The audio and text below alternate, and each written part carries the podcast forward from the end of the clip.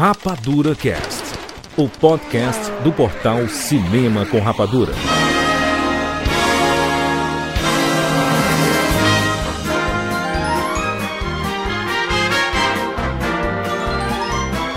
Seja bem-vindo, séries Rapadura em todo o Brasil. E está começando mais uma edição do Rapadura Cast. Eu sou Júlio de Filho. E no programa de hoje nós vamos falar sobre os 10 filmes indicados ao Oscar de melhor filme, exatamente. Estamos aqui com o Tiago Sequeira. Júnior de Filho, eu adoraria estar do lado do Caio Castro quando ele assistiu o Triângulo da Tristeza pela primeira vez. Se é que algum dia na vida dele ele vai assistir um filme Muito desse. bem. Rogério Montanari. Vem a polêmica, a primeira vez que tem 10 filmes no Oscar. De melhor filme. Será que precisava de 10 filmes? Caraca, hein? Fernando Schmutz. Juras? Eu acho o seguinte, eu já tenho meu favorito, ok? Eu sei que a gente ainda vai falar sobre isso no próximo podcast, mas eu só vou dizer uma coisa. Só um desses filmes tem o Hakakuni. Ai, ai, ai, excelente! Olha só, vamos falar sobre os 10 filmes indicados ao Oscar de melhor filme. Inclusive, vamos falar nessa ordem, tá? Primeiro, vamos falar sobre Nada de Novo no Front, filme disponível lá na Netflix. Avatar O Caminho da Água, filme que já tem Rapadura Cash, edição número 748. Vamos falar sobre Os Banshees de Incherim, Vamos falar sobre Elvis, filme disponível no HBO Max, que inclusive já fizemos Rapadura Cast, edição número 734.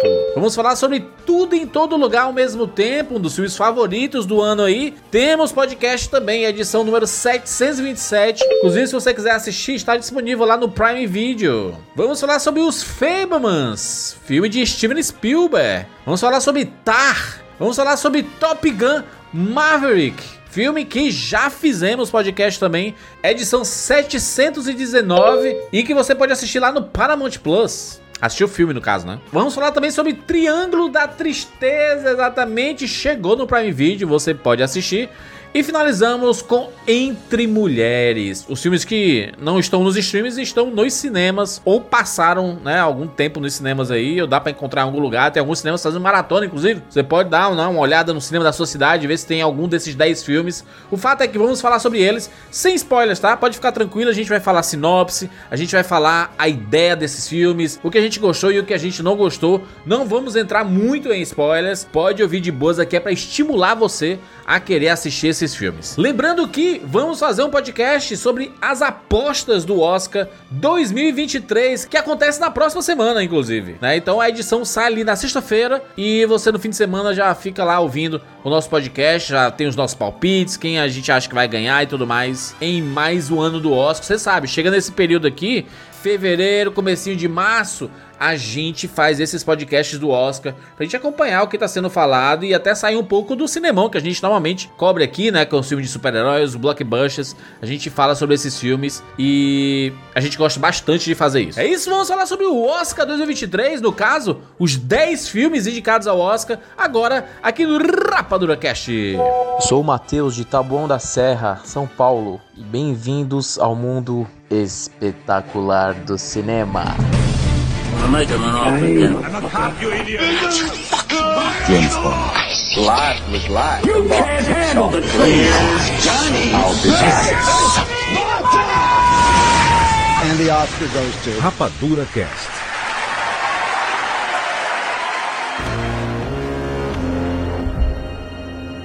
Nada de novo no front. Aliás, que belo nome, hein?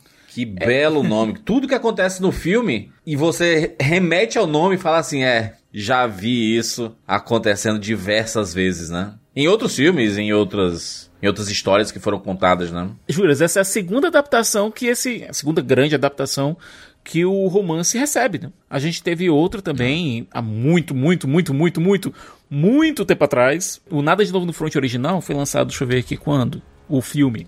Foi lançado em 1930. Meu Deus Ou seja, do céu, vai completar quase 100 anos que o filme anterior foi lançado. Meu Deus do céu, 100 anos.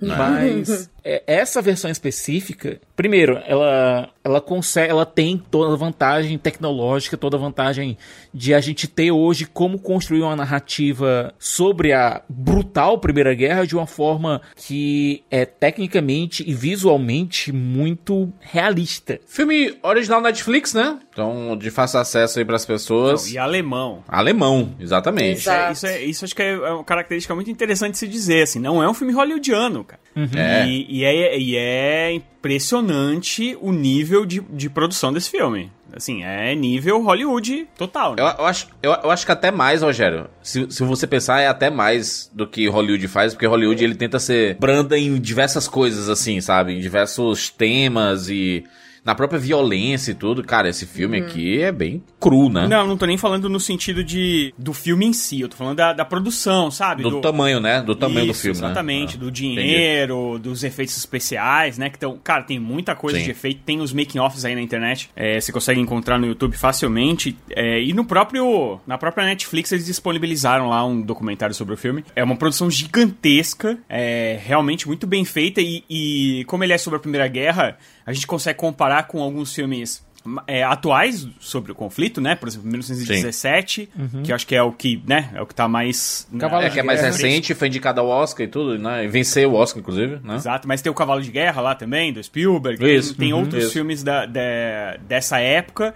E talvez ele seja o mais brutal de todos. É, ali, o filme se passa ali é, durante a Primeira Guerra Mundial. A gente vê basicamente jovens alemães sendo recrutados e indo pra guerra. E a guerra, é, é, nos olhos dele, assim, meu Deus, eu estou ajudando a nação, eu vou servir a pátria e tudo mais. Você vê o brilho nos olhos deles. E esse brilho morrendo em pouquíssimos minutos, sabe? Sim. Assim, do, na, no filme, né? Porque a gente sabe que tem uma, uma passagem de tempo ali. Mas você vê, cara, a destruição da humanidade ali, sabe? É, desse- desses personagens, principalmente do protagonista, né? Do Paul, né? É aquela coisa, Juras. É, você pega esse personagem que entra na guerra como um jovem idealista e que tem visões românticas da Primeira Guerra Mundial, aliás, da- dessa guerra, desse conflito que ele tá entrando. É engraçado falar Primeira Guerra Mundial, tendo em vista o que tá acontecendo, o que aconteceu depois, né?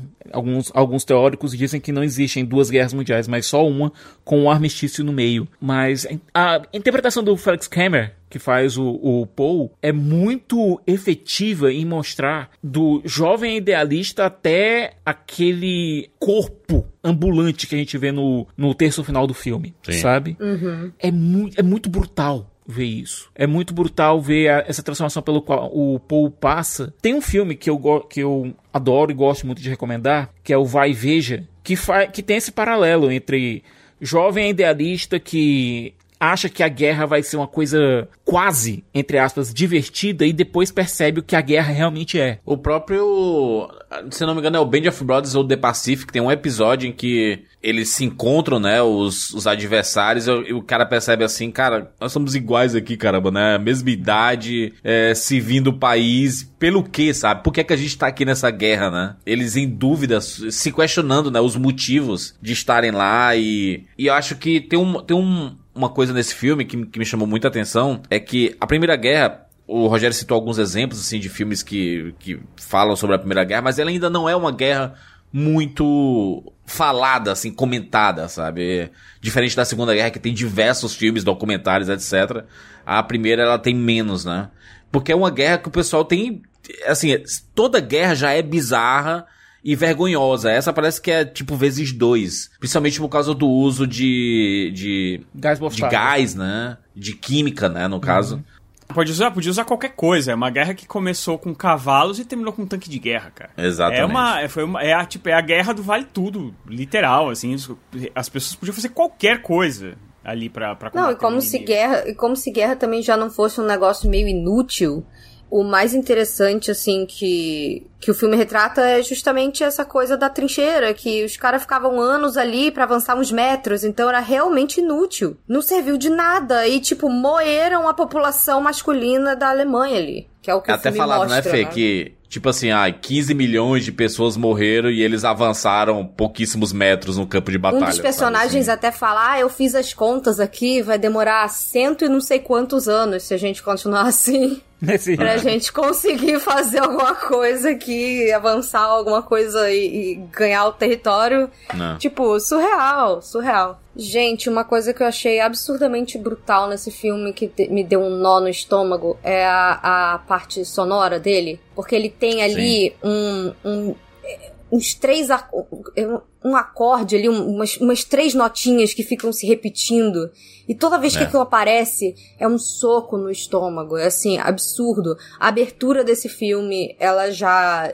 É aquele filme que, tipo, ou você vai continuar assistindo ou você vai parar ele ali mesmo. Porque. Sa- sabe e- o que me lembrou, Fê? Essa Hum. abertura me lembrou é, O Senhor das Armas, o, o filme do Nicolas Cage, em que ele é um vendedor de armas, né? E aí mostra da fabricação até o fim da caminho bala. da assim, bala. do- o qual, qual o caminho que a bala percorre, né?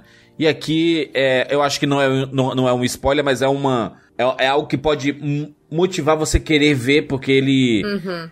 do quão brutal é, né? Ele mostra de eh, as roupas dos soldados mortos, assim, e eles são eles tiram as roupas com rasgão e tudo mais com sujeira, juntam tudo, levam pra lavar, costuram. costuram e dão pros novos soldados, assim, sabe? É uma é uma cena tipo assim, cara, é- essa galera aqui é, é bucha de canhão, entendeu? Não, um dos melhores retratos, Juras, do, do medor de carne, que é uma guerra. Sim, é um sabe? grande moedor de carne. Esse cara, não sei, não sei porque é que ele não tá indicado ao Oscar, sabe? O Paul Bauman aí, sabe? O, o personagem, ó. o Félix. Félix O Cam- Félix Kammerer. Cara, eu achei esse ator tão sensacional. Ele foi um casting tão acertado.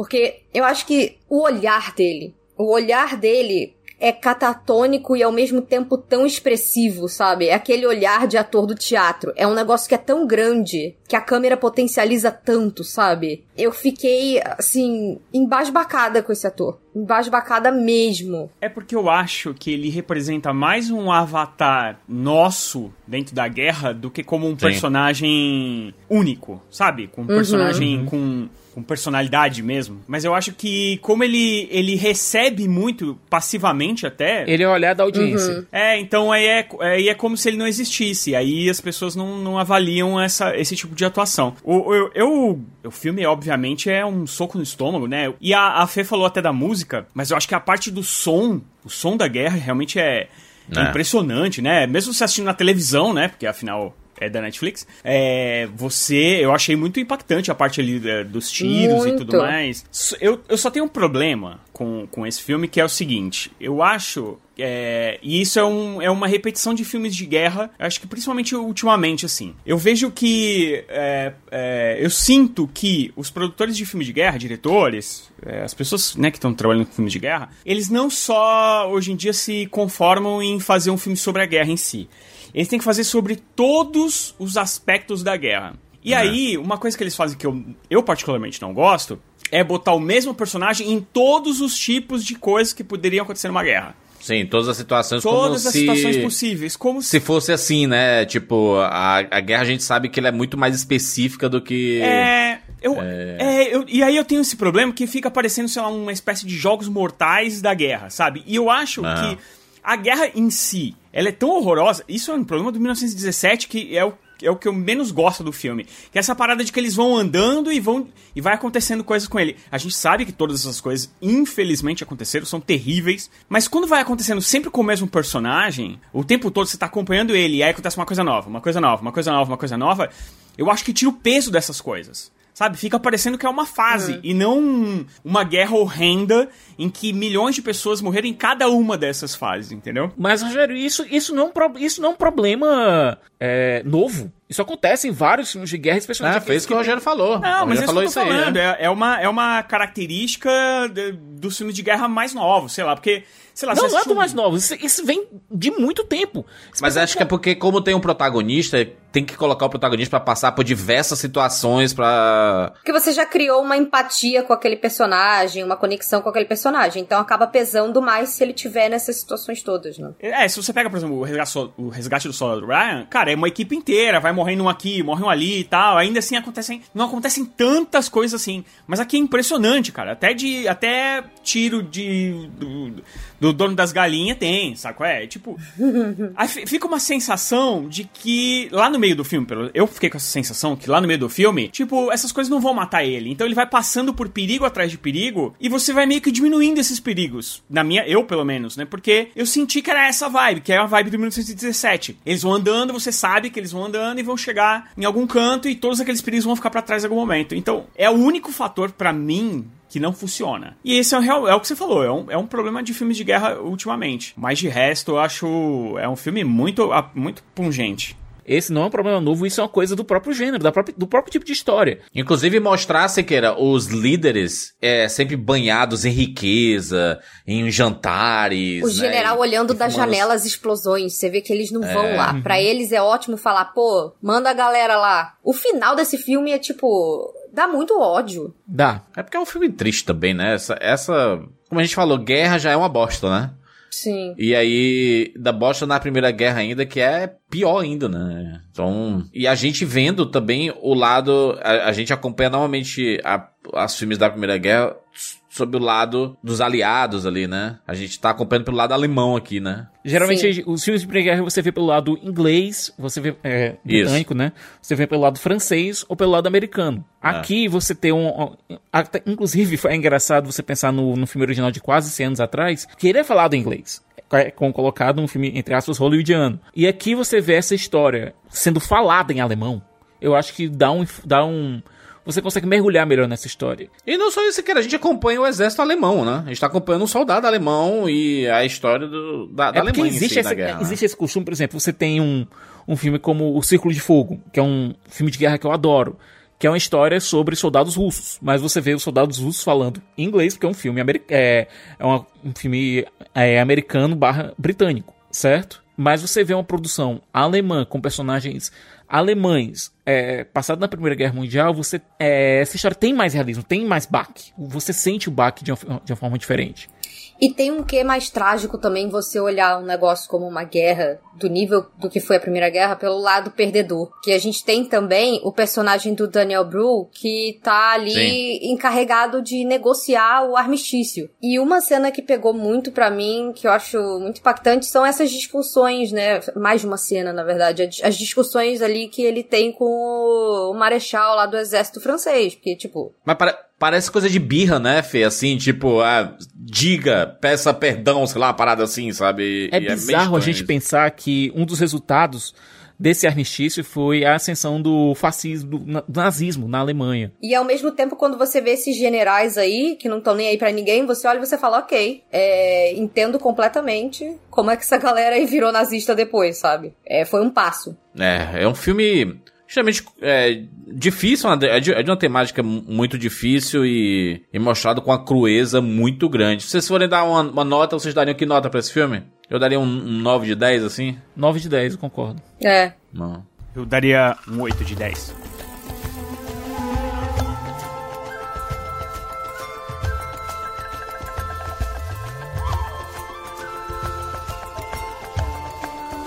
Vamos lá, Avatar! O Caminho da Água, o filme que ainda está em cartaz nos cinemas. Caraca, não sai de cartaz. Inclusive, a gente teve o carnaval há pouco tempo aí. E o carnaval foi um tapa na cara aí pra quem disse que Avatar não tá na boca do povo. O que eu vi de gente fantasiada de navio aqui não é brincadeira, viu? É gente pintada de azul ali, com as roupas e tudo. É, Algumas bem bizarras, né? Algumas fantasias bem bizarras. bem Mas- bizarras, né? Porque é muito difícil fazer isso, né? Mas olha, é, eu acho que já falamos um bocado sobre os dois avatares de maneira inclusive bem recente, mas vale ressaltar, é um cinemão. A gente tem dois, alguns representantes do, cine- do, do grande cinemão blockbuster nesse Oscar. Avatar é obviamente um deles. E o James Cameron, ele passou muito tempo, muito tempo mesmo, para conseguir chegar no, na parte técnica, no afinamento técnico necessário para ele contar essa história. E é um filme que levou o público pro cinema, que o público, em sua grande Continua maioria... levando, hein, Siqueira? A terceira maior bilheteria de todos os tempos, contrariando, inclusive, os participantes desse podcast que falaram ali, ah, é 1.2 bilhão, vai, vai ficar ali e tudo mais, ganhou só um bilhão a mais, Siqueira. Errou, errou por um bilhão. Errou por pouco, por pouco. Mas. é aquela coisa, eu fico pensando. É, a gente saiu de um período pandêmico no qual a gente achava que nunca mais ia conseguir voltar a ter casas cheias no cinema. Conseguimos sair do, desse período pandêmico mais agudo. Voltamos a conseguir ir ao cinema. E Avatar é uma, uma celebração disso, se a gente parar pra pensar, sabe? É um filmão. É um grande filme. É, o James Cameron colocou mensagens importantes na, na narrativa. Tem ação.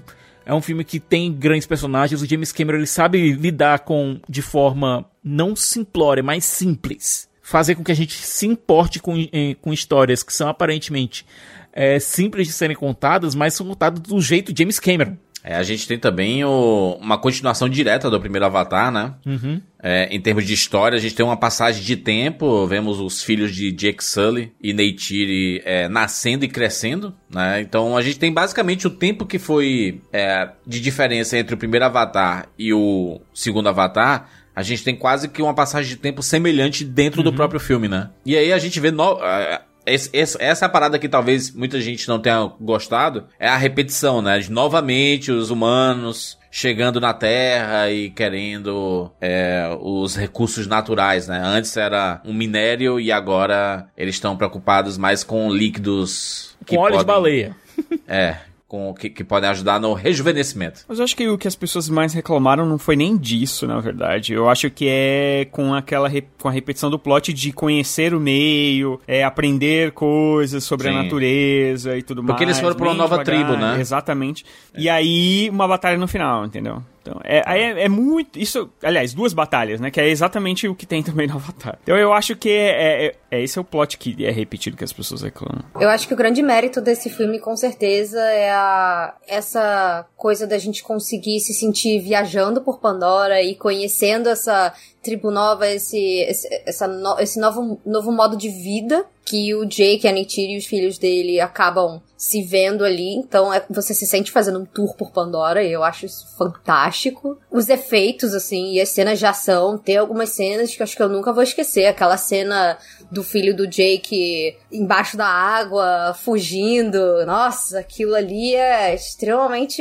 extremamente lindo. E a conexão dos personagens com, a, com os animais também, que é uma coisa que acho que a gente via nos Banshees mais no primeiro filme, mas eu sinto que aqui você vê essa galera, essa galera da água, eles tinham relações mais profundas, né, com os animais. Você tinha aquela coisa de ser meio que um irmão de, de alma, não era? Uma coisa nessa vibe. Nossa, muito lindo. Um irmão espiritual, assim, basicamente, né? Eu, eu assisti Avatar O Caminho da Água três vezes no cinema há muito tempo que eu não assistia o mesmo filme três vezes no cinema, assim. Podia assistir com minha mãe, minha mãe amou o filme, ela já era apaixonada pelo primeiro Avatar. E, cara, é um, é um filme que dá para entender as conexões que as pessoas têm com ele, sabe assim? Porque o público que assiste Avatar, a, desse esse número aí, é um número absurdo, né? 2,2 bilhões de, de, de, dólares arrecadados no mundo inteiro. Isso quer dizer que muita gente foi assistir mesmo no cinema, sabe? E mais de uma vez, que nem você. E mais de uma vez. Eu assisti também, três vezes. E o público que assiste Avatar é um público que é um pouco diferente dessa galera que vai ver esses filmes blockbusters como da, da Marvel, sabe? Da DC e tudo. É uma outra galera. Acho que até o Top Gun teve muito disso também, sabe? É um outro tipo de público de cinema que foi ver. Que é a galera mais casual, né? Uhum. Que vê um filme de vez em quando, não tem o costume de ir sempre no cinema, mas quando vai um filme desse que muita gente tá falando, acho que foi um público que até fez com que o Homem-Aranha Sem Volta para Casa quebrasse a bolha também, né? É, é. Fosse ver também uhum. esse filme, né? Eu acho que o, o, boca a boca de Avatar, com, principalmente com relação... Isso, eu, apesar de eu ter falado 1 bilhão e 200, porque eu sou maluco, né? De não acreditar no, no James Cameron. é, e mesmo assim era 1 bilhão e 200, tá? Não era, não é que eu falei que o filme ia fracassar. É, não foi... É, é, é mas... Ainda era uma bilheteria absurda, né? ninguém, ninguém aqui falou em fracasso, aliás. Ninguém falou em fracasso. O que a gente tinha era uma expectativa mais conservadora, por assim Exato, dizer. Exato, exatamente. Só que, só que o que a gente não leva, leva em consideração é o fator espetáculo dos filmes do James Cameron, que é uma parada assim, você não vai ter em casa, não adianta, você, você vai ter o Não tem, melhor, o melhor home theater, Quando chegar no Disney Plus, não vai não ser a vai mesma s- coisa, Não gente. é a mesma coisa. Não E, e, e as pessoas, elas têm essa é, mesma sensação, sabe? Quando elas É. vão no cinema, a primeira vez que entra na... Porque assim, tava tudo lindo, maravilhoso. Inacreditável. Mas a hora que eles entram na água a primeira vez, você fala, meu Deus. Meu Deus, você tampa a respiração, cara. E isso é uma coisa É. que, meu, não vai, você não vai. Isso é só, só o cinema. Isso não... É inegável. É inegável. E aí... E novamente, né, Rogério, é a questão da experiência coletiva. É, eu acho que as sessões de Avatar que eu fui, é, eu fui em sessões IMAX, as sessões estavam cheias. A- mesmo três, quatro semanas depois da estreia do, do filme, ainda tinham sessões cheias no IMAX. Sicas, meses depois, dois meses depois, você ia lá e já tinha reserva pra, pra assistir. Tipo, você olhava de manhã e à noite já tinha reservado vaga é, numa sessão de Avatar, cara. Hum, O filme. Cara, é, o- é é o que eu digo. Muita gente fala assim, ah, também, né, ficou três meses em cartaz, por isso que ganhou muito dinheiro. Gente, cinema não funciona assim. Se não tiver gente indo, Se eles tiver- simplesmente é. tiram do cinema. É. É, não é tipo assim, ah, o James Cameron foi lá e falou, por favor, deixem mais tempo o meu filme em cartaz. Isso, não existe isso, gente, pelo amor Um de Deus. exemplo bem recente, certo? A gente teve o Homem-Formiga e a Vespa 3, o Quantumania, que é o filme que passou menos tempo da Marvel na- em sala premium, em sala IMAX. Não, não tava fazendo, não tava entregando? Bota o Creed, cara. Ah, e, Bota eu o tenho, e eu tenho outro exemplo ainda mais pungente e mais simples. Eu fui, é, eu não consegui assistir o, Bate, o Batem a Porta, né, o filme do Shyamalan na primeira semana. Aí eu falei, tudo bem, eu vou na segunda. Aí na segunda semana só tinha sessão à noite. Numa época em que não tem outras grandes, não tem estreias pra E tomar. isso em São o- Paulo, é né, Rogério? É, exato. Isso é porque o, o filme não rendeu tanto quanto eles imaginavam.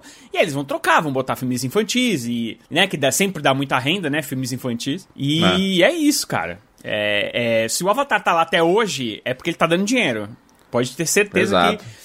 É, tá inclusive absoluta. teve gente maluca falando que, ah, mas eu- pô, o cinema tá sempre vazio e, o- e as salas do Avatar tão cheias. Estão falando que o James Cameron comprou ingressos, tá ligado? É. Não faz sentido. Virou Ed Macedo, carai. Que porra é essa? O. James Cameron não tá nem aí, carai. O pessoal esquece que o James Cameron já não queria mais fazer os filmes de Avatar porque consumia muito da vida dele. Falou assim, ele, ele até chutou a porta dizendo assim, olha só, se, se faturar 2 bilhões, aí eu, faço. Tipo assim, né? não vai faturar 2 bilhões. Ele mesmo disse assim, ah, os filmes de hoje em dia não faturam isso. E aí toma, né? Eu fui em Toma duas sessões comerciais, eu fui em uma sessão é, da, da imprensa, né? E duas comerciais. E as duas comerciais que eu fui estavam cheias. É muito legal, cara. Foi um, é um, um fenômeno que não acontece sempre e é bacana ver que o cinema ele ele tá se encaminhando cada vez mais pra produzir esses filmes e espetáculos que atraem as pessoas, cara. Porque esse, esses filmes comuns, assim, aliás, a maioria desses filmes do Oscar, a maioria foi fracasso de bilheteria. Maioria. A maioria aqui nem foi visto no cinema, inclusive. Então, esse, esse- esses filmes comerciais, eles são muito importantes pra sustentar a indústria também, ajudam a sustentar forte, porque levam as pessoas pro cinemas mais de uma vez, né? E aí com e- filmes assim, é por isso que eu não gosto muito desse, desse embate, né?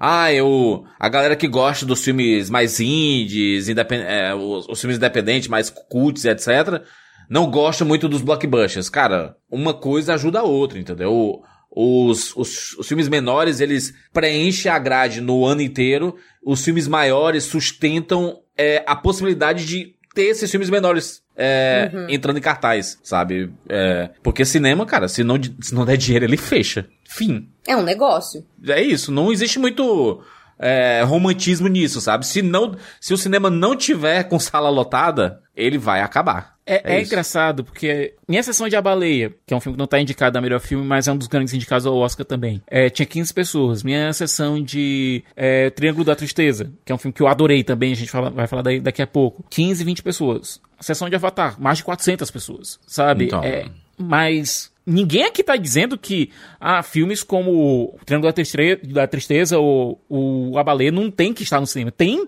tem, tem sim Exato. que estar no cinema. Sim. Mas Ah. a gente tem. é, o que a gente tá colocando é. Sucesso comercial sustenta sala. É que nem o, o Spielberg falando pro Tom Cruise, né? Sobre Top Gun, né? Ele disse, ele disse cara, você, você salvou a bunda de Hollywood. É isso aí. Ou bateu o pé e desse filme tem que chegar no cinema porque é filme grande, é filme blockbuster, é filme que vai atrair as pessoas, no momento que as pessoas estão desconfiando de cinema.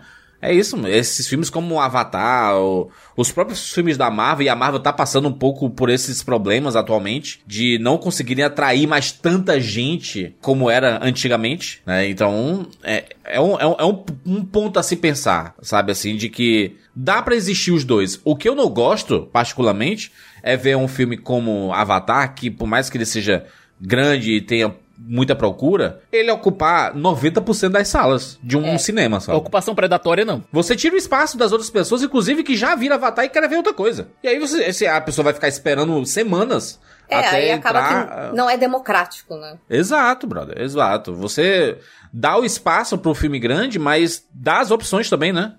É, é tanto que tem muitas distribuidoras que quando estreia um filme como Avatar, eles fogem, né? Na semana de lançamento e umas duas semanas depois você vê que tem pouquíssimas estreias grandes, assim. Porque eles sabem que eles vão ocupar muitas salas, né? Mas não pode viver só de blockbuster. Tem que ter as opções também, porque isso vai fortalecer muito o cinema.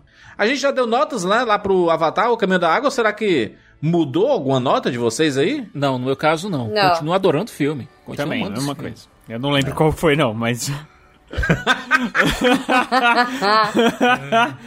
mas mas eu, eu acho o filme, cara, é um espetáculo. É, é simples. A história é muito simples. Eu, é, de novo, né? Podia ser um pouquinho mais ousada? Podia, mas, cara, é. Aí. Sucesso tá aí pra provar que eu tô errado. Pra mim foi nota 10 de 10 por causa da imersão mesmo, assim. É, Sim. Eu sei que tem seus problemas. Existe uma galera que some do nada no último ato lá, que você não sabe muito bem o que aconteceu. É, claramente problema de edição e provavelmente veremos é, uma James justificativa. Cameron gosta de uma versão estendida, né? É, mas em termos de experiência, é um negócio surreal.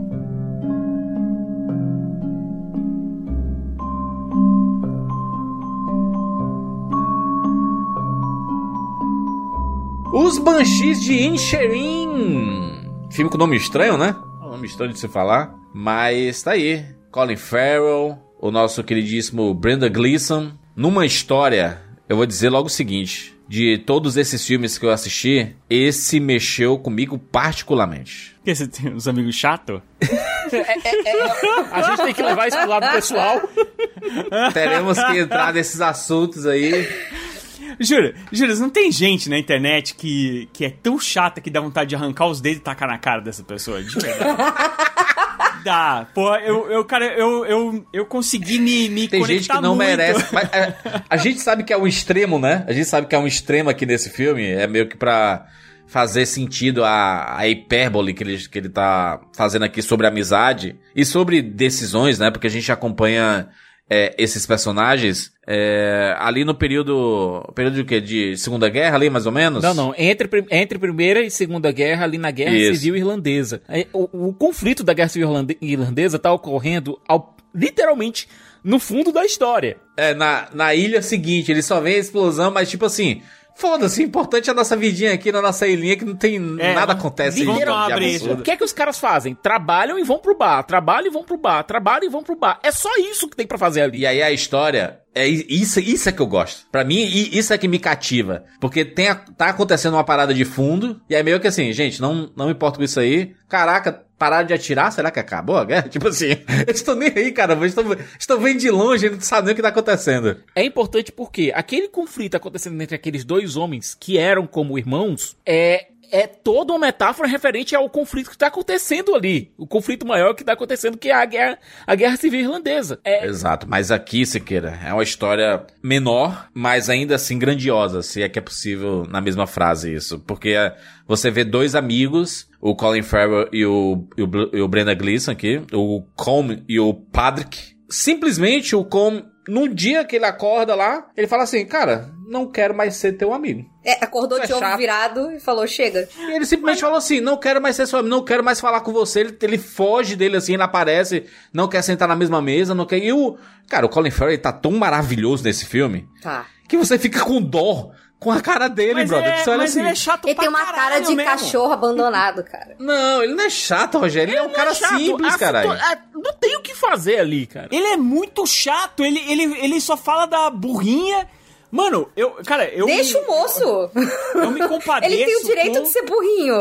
eu- não, eu me compa- eu me- não, não, com a burrinha. A burrinha. Não, então, mas, mas então, mas falam que ele também, que ele, que ele é burrinho também. Ele é né? burro. Sabe, sabe que- aquele cara do, do. que você fez um grupo no WhatsApp e aí ele tá lá, você não sabe por que que esse cara tá lá? Sim. É o, é o personagem do Colin Farrell, Eita, entendeu? tem vários Tipo, o- aqui. O Brendan Gleeson, e quando ele caiu nessa ilha aí, e, tipo, ele foi pra fazer uma composição, ele foi pra, pra ser... É, pra deixar alguma coisa pro futuro, entendeu? Porque ele sabe que ele tá velho, que ele vai morrer em breve, É, ele é mais velho que o personagem do Colin Farrell. Isso é interessante também. ele vai pra, pra essa ilha, porque ele sai, né? Ele vem do continente, ele vai pra ilha porque ele quer, tipo, deixar alguma coisa, um legado. Só que, quando ele chegou lá, ele encontrou esse cara aí que, ah, vou tomar uma breja com alguém. Ele foi pra uma ilha que a vida é muito mais simples, cara. Não tem muito, muitos dilemas, assim. Lá é um lugar simples. Você acorda, você trabalha e você vai beber. É uma vida pacata. Mas ele, o que, que ele queria? Ele queria Ele mais. vai pra se concentrar, né? Ele vai pra se concentrar. Só que ele encontra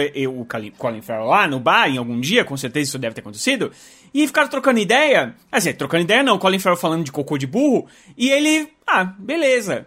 E aí quando ele percebeu, quando ele viu, ele tava gastando a vida dele com um monte de papo furado. Rogério, o personagem do Colin Farrell ele não é um personagem maldoso, entendeu? Não, é Não. uma pessoa ruim. Ele não é baldoso, ele é chato. Porque tem gente que é maldosa, que é o fofoqueirozão e tudo mais, que O policial é maldoso. o policial Muito, é, é maldoso. muito. O único policial da ilha, né? Tipo assim, né? É, é um negócio tão. É muito mais simples, né? O- a- é, e não, eu sei falar que é na questão de abuso com o filho, né? Uhum. É, é um negócio meio bizarro ali. E aí. Só que o, o dilema deles dois aqui, eu acho muito in- interessante porque você vê o Colin Farrell sem entender muito o que é que o Brendan Gleeson ali tá. Porque é que ele, né, que se afastou e tudo dele, mais. né?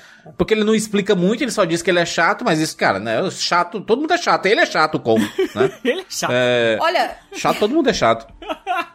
eu acho interessante. A minha opinião foi exatamente contrária do Rogério. Eu tô 100% do lado do Colin Farrell. Tipo, ah, quem é aí o Beethoven, Mozart, foda-se, sabe? Foda-se. É o Beethoven, né? Ela quer saber de Beethoven, ele fala Beethoven, inventa os nomes. A hora que a Shoban joga na cara do, do, do, do personagem do Brandon Gleeson, você também pode ser burro às vezes. Sim. Vocês são todos chatos. Eu amo que a única mulher da ilha tá, tá, tá mandando a real pra eles ali. Tipo, Ela é- Vocês ela- não, são ela é todos foda. muito chatos. Ela é meio chata Parabéns. também, mas ela é foda. É porque o outro é pedante. O, esse que é o problema. O personagem do Brandon Gleeson, ele é excelente, mas, tipo, ele é muito pedante. A Eu fico Fernanda, assim, pô, é, você Fernanda. não consegue compor e de- dedicar uma horinha do teu dia pro teu, pro teu amigo? Porque, pelo que eu entendi, eles eram amigos há muito tempo. Esse, ele era amigo do cara. O mínimo que ele podia fazer era dar uma justificativa. Mas é, o negócio escala pra tal nível. Não, ele tava ignorando o cara. Existe uma palavra Ele era cruel, cara. que, que define muito bem isso daí, né? O que, o que aconteceu foi uma situação de ghosting, né? É tipo É. assim, do dia pra noite, uma pessoa decidiu ignorar 100% a existência da outra pessoa. E aí foi esse assunto que eu realmente ah, é, bateu assim na cabeça e eu,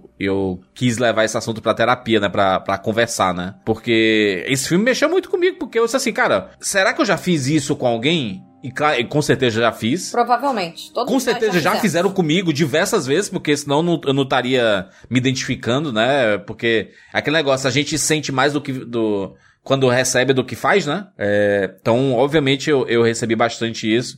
E aí você começa a repassar amizades, acontecimentos e tudo mais, de amizades que foram perdidas simplesmente por isso. Do dia pra noite, a pessoa simplesmente sumiu. Sumiu. E tipo E- assim, cara. E é, Hã? é é interessante, Juras. Eu, eu adoro o Banshees por conta disso. Você pode ver justamente o, o conflito principal como uma metáfora maior ou menor.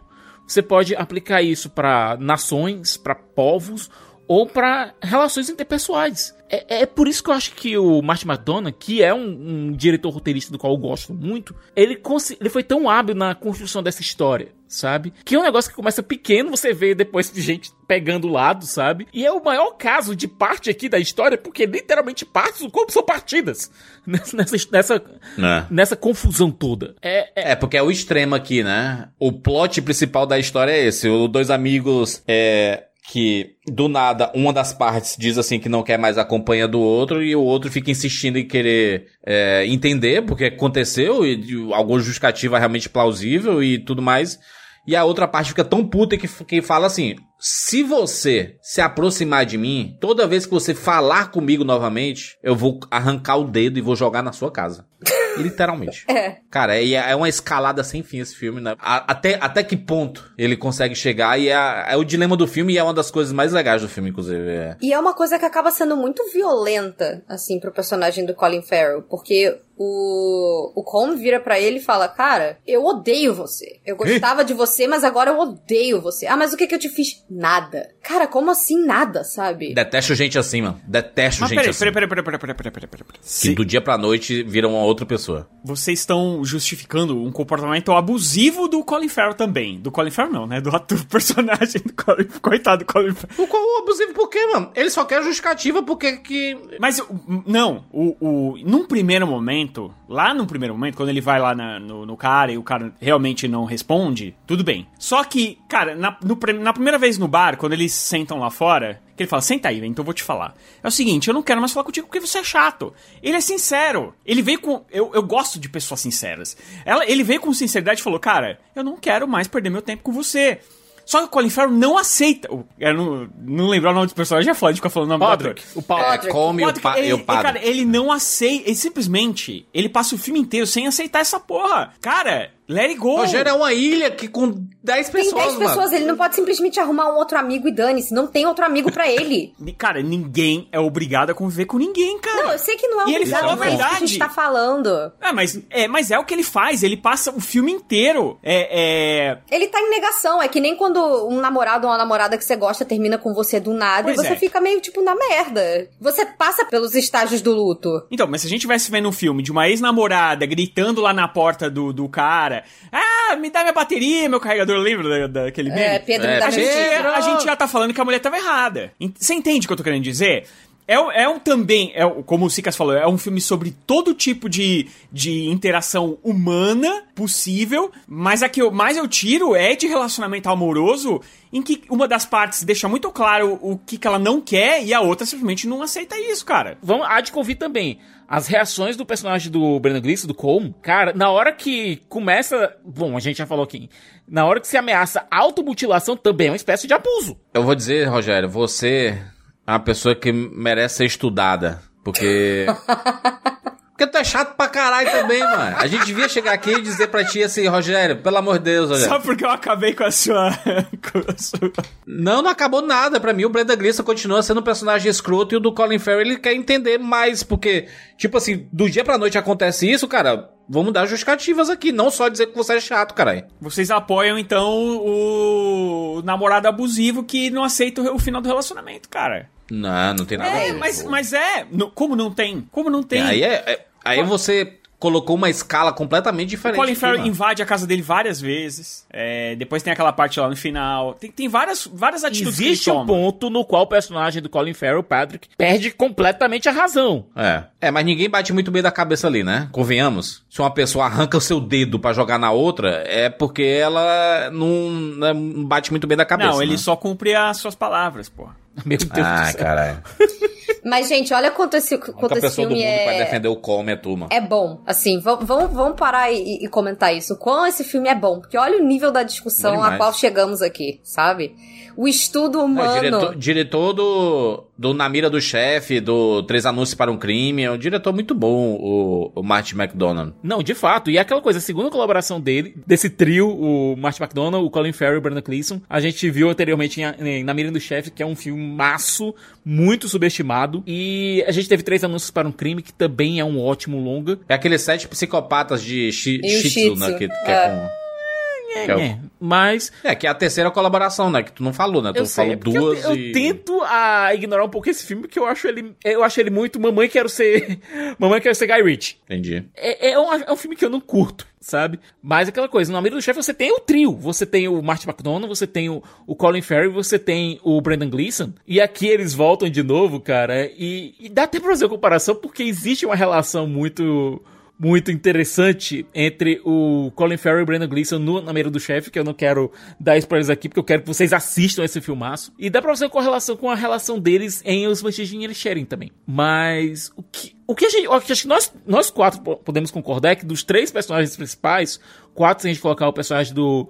do Barry Keegan, mas dos- de- do trio principal que a gente tem no, no Banshees, a única personagem que a gente pode dizer que tá 100% certo o tempo todo é a Chopin. Sim. pô. É. Especialmente em cair fora daquele lugar. É, isso tipo, tipo, ela larga o conflito e, e hasta la vista. Tchau, galera. vocês todos. Chega. É, se, é um dizendo que o outro é chato e no fim, uma terceira parte fala assim: vocês dois são Você- chatos, ela fala, que pariu, é, cara. Ela fala literalmente isso. Vocês dois são chato pra caralho. Tchau, eu vou embora. Cara, gostei muito das atuações, viu? Muito bom. O o Brendan Gleeson é excelente, com a cara carrancuda e tudo, e o Colin Farrell é...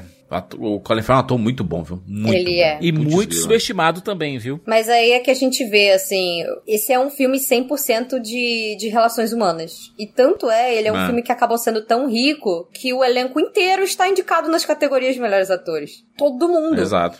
Na categoria de ator coadjuvante, você tem dois, um competindo contra o outro. Você tem tanto o Barry Keegan quanto o Brendan Gleeson. Você tem o Colin Farrell na categoria de melhor ator. E você tem a moça que eu esqueci o nome que faz a Shoban também tá na categoria de A atriz Carrie. Condon. Ah.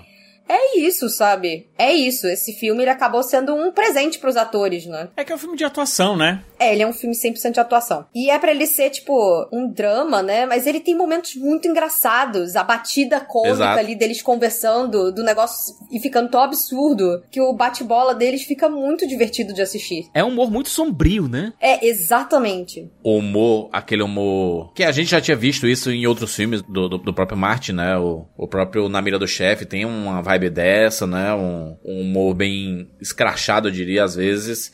E aí, do nada, entra pra um drama pesado, assim, e você fica meio... Meu Deus do céu, o que é que tá acontecendo? É um filme realmente muito legal, mano. Eu diria que é um... Que é um filme nota 9 de 10, assim, sabe? É... Ficou pertinho de ser um 10 de 10, porque eu gostei bastante dele, assim. Filme realmente muito bom. Foi um dos que eu mais gostei também dos indicados. Eu também. Mano. Nove. Nove. Uhum. Bom que a Fê tá fugindo das notas, filho. Não, nove, nove, Pode nove. nota, não.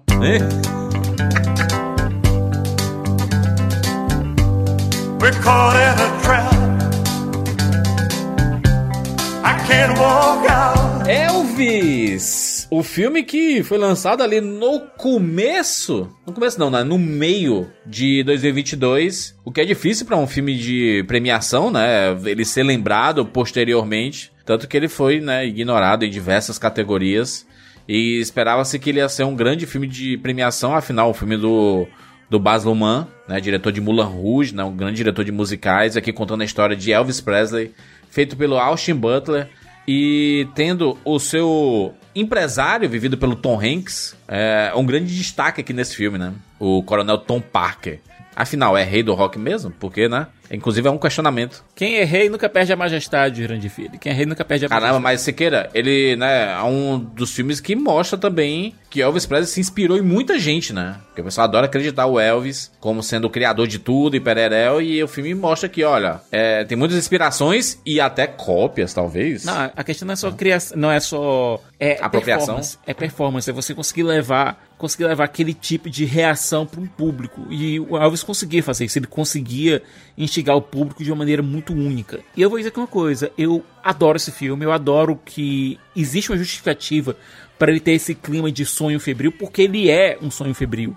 A gente tá vendo a história pelo ponto de vista do moribundo Coronel Parker, um cara que tá sendo caçado pelos próprios demônios e pelo por talvez ter sido responsável pela morte do Elvis, do jeito que aconteceu. É, é, um, é, uma, é um filme que ele mostra, é, através desse delírio, que eu acho que é a melhor forma de você contar essa história. De uma forma meio delirante. É, existem sim alguns anacronismos que eu considero até bem-vindos dentro da, da narrativa, é, colocando músicas mais contemporâneas dentro da, da trilha sonora do longa, mostrando a influência que Elvis tem até hoje dentro da, da cultura pop. Mas eu acho que é uma história contada da forma que só o Baz Luhrmann podia contar, sabe? É um filme do Baz Luhrmann com todos os seus vícios e virtudes. Se você vai assistir um filme do, do Baz Luhrmann, você tem que fazer uma suspensão de descrença de, de algumas coisas e saber que tudo que ele quer é entregar um espetáculo. É, é realmente os filmes do, do Baz Luhrmann, ele nunca, ele nunca vai no simples, né? Tipo assim, não, vou contar uma história simples aqui, não. É sempre, é sempre maior que a vida, né? Só pegar o próprio Great, o Great Gatsby, né? Olha como a história que o cara contou do, do Great Gatsby, é, o próprio Mulan Rouge, o Romeo e Julieta, o Romeo e Julieta dele é muito, né, é, diria que espalhafatoso é uma palavra que pode ser negativa, mas é pro positivo, É aquela assim, coisa sabe? meio shakespeariana, né? É a tragédia. Não, literalmente shakespeariana, né? Mas no- na Ah. forma que ele contou, é atualizando para colocando em um, um cenário contemporâneo, mas sem alterar o texto. Funcionou de uma forma maravilhosa. O filme que ele foge disso é o Austrália, que aí, aí se torna um filme fraco, entendeu? Não, mas é aquela coisa. A Austrália continua sendo um espetáculo. É um filme ruim, sim. Mas ele tenta entregar um espetáculo épico, sabe? É, Não dá pra dizer que o Baz Luhrmann é um cara que vai... Como você falou, Júlio, ele vai no simples. Ele não se acabou. Ele não joga no simples, é. Ele vai, no, ele vai realmente no espetáculo. Eu gosto. Eu gosto muito dele. Gosto muito porque ele. Ele. Cara, como é que você vai contar a história do Elvis sem música, sem pompa, sem circunstâncias, sabe? Tem que contar desse jeito mesmo, caramba. O Elvis mexia com tudo, mano. Onde ele chegava, era um show inacreditável. Inclusive, os shows que tem aqui nesse filme são absurdos, né? Absurdos. Inclusive, retratações perfeitas, assim, do, do- daqueles dos shows clássicos, né? Que o Elvis fez é, no Havaí, em Miami, em próprio Las Vegas, né? Show de Las Vegas dele é um ícone, de né? pano na, na biografia do Elvis? Existe. Foi feita uma passada de pano aqui, até porque o filme foi feito em colaboração com a própria família Presley. Não É. dá pra negar que houve uma passada de pano. É, biografias norte-americanas é o que se espera, né? Uhum. É o que se espera é a passada de pano, porque eu entendo, inclusive, que é muito difícil você fazer uma, uma biografia com as pessoas que estavam envolvidas com é, o biografado ou, ou a biografada estando vivos e, e que possa impactar a vida dessas pessoas também. E aí é muito difícil você contar essas histórias, brother. Como é que você vai contar essas histórias fidedignamente? É muito complicado, realmente. Quando você assiste uma, uma biografia musical, saiba que muita coisa tá sendo romanceada, muita coisa tá sendo aliviada, porque essa galera, brother, eles viviam nos extremos. E eles não querem mostrar esses extremos, eles dão uma lampejada nesses extremos. Mas mostrar mesmo o que aconteceu, eles não fazem. Ele né? não chega no nível de Bohemian Rhapsody de passada de pano. E É. nem de ser aquele melodrama. Porque os outros membros da banda estão vivos e se passaram de bons samaritanos ali, né? De, ai, eles não faziam nada, o, o, o- a, a pessoa ruim era o Fred Mercury, né? Que morreu. É, né? então, é, mas é a sensação que. Eu até falei isso já na- no nosso resumão, né? Que é um filme que eu saí do cinema, liguei pra vocês, né? Mandei mensagem falando, cara, se prepara que é o melhor filme do ano, não sei o quê. E com o tempo eu fui perdendo um pouco esse encanto absurdo que eu tinha pelo filme. Ainda acho ele um show, né? É basicamente você tá assistindo ali a um show, um espetáculo. E assim como você tá normalmente vendo, por exemplo, um show, um espetáculo musical, você vai ter um foco maior na- nas músicas em si do que na própria história do personagem. E quanto mais eu assisto esse filme, mais eu vejo ele retratado como um grande coitadinho. Que não é muito bem a realidade, sabe? É, tipo, ele foi manipulado pelo empresário e aí ele só usa droga porque ele perdeu a mãe e aí o empresário empurrava porque conseguia controlar Entendeu? ele. É. Será que era só isso mesmo? É como, se, é como se o, o personagem do Tom Hanks, né, o Coronel Parker, ele ficasse. Ele que eh, comandasse tudo e tal, como se não tivesse nenhuma responsabilidade. É porque, assim, a, a única vez que ele, no filme, que ele teve responsabilidade é quando ele fez aquele show maravilhoso na televisão, entendeu? O resto, tudo ele foi levado de alguma forma e tal. E a gente sabe que não é bem assim, né? O Elvis era um loucão, né? Tem aquela história.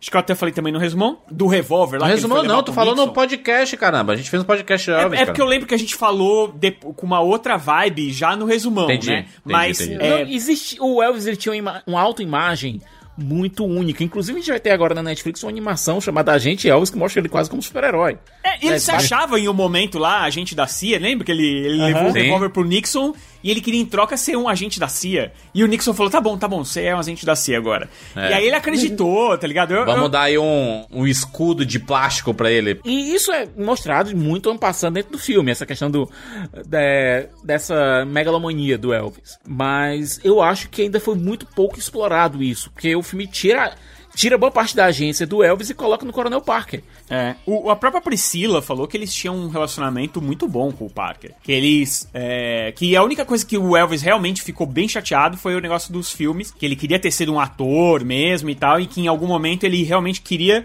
é, ser- primeiro, ele queria ser um ator é, sério, não aquele ator, né, de, de, de musicais e cantando basicamente as próprias músicas. E, mas ele queria também ter feito show fora dos Estados Unidos. Mas ele também não fez tanta força assim. Eu consegui consigo imaginar sabe? o Elvis fazendo um Nasce Estrela, sabe? Eu consigo É, com certeza. Perfeito. Voltando pra questão do próprio do filme em si, eu considero um grande filme. Eu considero uma grande produção. Eu considero um também, filme sim. interessantíssimo. Eu acho que o Austin Butler tá incrível como Elvis, interpretando e cantando, e dançando e performando. É, nada de dublagem aqui, sabe? Nada de vamos, vamos colocar o playback aqui. Não rola isso. Eu achei, eu acho esse filme incrível. Tanto do ponto de vista estético, do ponto de vista plástico, do ponto de vista que ele constrói a própria narrativa. Ele perde um pouco de ponto se você col- colocar ele frente à vida real, mas como um longa em si, eu acho um longa incrível. Infelizmente, a filha do Elvis, né, faleceu um tempo desse, né? Aí. Recentemente. Durante, a- durante essa temporada de prêmios, é, Ah, tá sendo até estranho você ver a, a Riley Keough, que é a, filha, a neta do Elvis, filha, do, filha da Lisa, é, tendo que fazer promoção de uma série nova dela, tendo que participar de tapete vermelho, etc. Pou, poucas semanas depois da morte da mãe, né? A natureza da fera, né? Infelizmente. Ah, esse filme, cara, eu, dou- eu daria uma nota 9 pra ele, assim, é, eu realmente, te- assim, a gente quando faz o podcast, a gente tá ali no calor da emoção e a gente dá nossas notas aqui, né? Quando passa-se um tempo, acho que essas notas elas podem ser reavaliadas ou, ou mantidas, né? Dependendo da, do momento ali. Mas eu diria que é um filme nota 9 de 10, assim, sabe? É um, continua sendo um filmaço. É um filme que. grande, né? Um filme longo. Mas acho que conta muito bem a história do Elvis ali. E eu, de uma forma que eu gostaria de, de ter conhecido um pouco sobre a história. Acho que é muito bacana de, de apresentar o Elvis pras pessoas com esse filme, assim, sabe? Apesar de mostrar os momentos bem ruins, assim, da vida dele, né? Mas ainda mostra a força e a punjança dele musical, né? É, eu acho que hoje, eu não. eu acho que eu dei 10 também. Mas acho que hoje eu daria um 8, assim, pra ele. É, ainda acho que é um grande show, um grande espetáculo, mas que como filme, pelo menos na minha cabeça, nesse momento, eu acho que perdeu um pouco, perdeu bastante, sabe? Entendi. Mas é, é, é um espetáculo. E do, o espetáculo do Elvis sempre é bom, né? Eu sou suspeita porque eu sou muito fã da estética do Baz Luhrmann e, enfim, um dos meus filmes favoritos é Mulan Rouge, filme que eu cresci assistindo. Aquela coisa de, ah, quando você é muito jovem, quando você... Eu, eu era adolescente, quando o filme saiu eu tinha, sei lá, 11, 12 anos, então era aquela coisa de, ah, que o amor, essa coisa absurda, essa coisa é, extremamente romântica e trágica e tal. Então eu amo essa estética dramática de, de teatro e tragédia do Baz Luhrmann. Eu acho que eu dei 10 no, no, no podcast dele, se eu não me engano, também. Hoje em dia eu acho que ele é um 9. Eu vou no 8,5. Eu, eu continuo amando o filme. É, reconheço alguns problemas dele. Como eu falei, o Bazuma ele tem vícios e virtudes. Mas eu acho que em matéria de cinematografia musical do que a gente tem visto nos últimos anos, eu coloco ele um pouquinho abaixo de Rocketman. Que eu considero ainda o ápice dessas cinebiografias musicais que a gente, tá, né, que a gente teve nesse esse pequeno boom, esses longas. Mas anos luz, anos luz à frente de daquela porcaria chamada Bohemian Rhapsody. Que eu vou esculachar em toda oportunidade que eu tiver.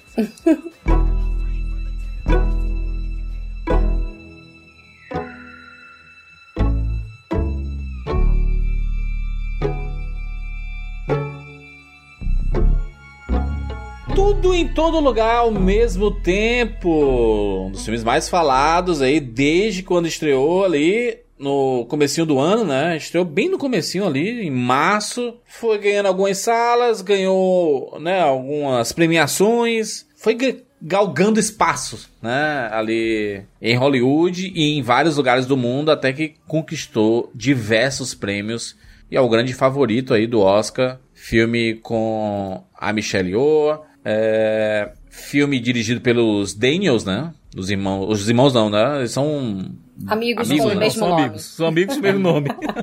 é, os dois, os dois Daniels aí. Cara, o que falar sobre esse filme que já não, que, não foi falado, assim? É um filme sobre multiverso, né? A gente tá na, na pegada do multiverso, a gente tá vendo, tipo, McDonald's fazendo propaganda de multiverso.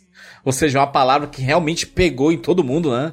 A cultura pop inteira tá é, falando sobre multiverso, que é uma reunião de diversos universos e diversas possibilidades, e a gente vê a, a personagem da Evelyn aqui passando por isso, né? Ela vive num universo específico e ela gostaria de ter feito diversas coisas na vida dela, e aí a gente pode, em alguns momentos, é, passar por esses momentos. E se ela tivesse escolhido é, estudar música. Se, e se ela não tivesse casado? E se, né? Todos essa, esses e se a gente vê conflitando esses universos é, com a interpretação em uma montagem absurda, né? Um filme baratíssimo que conseguiu usar muitos efeitos práticos, né? É, com um elenco maravilhoso, como a Jamie Lee Curtis aí, que também tá ganhando muitos prêmios.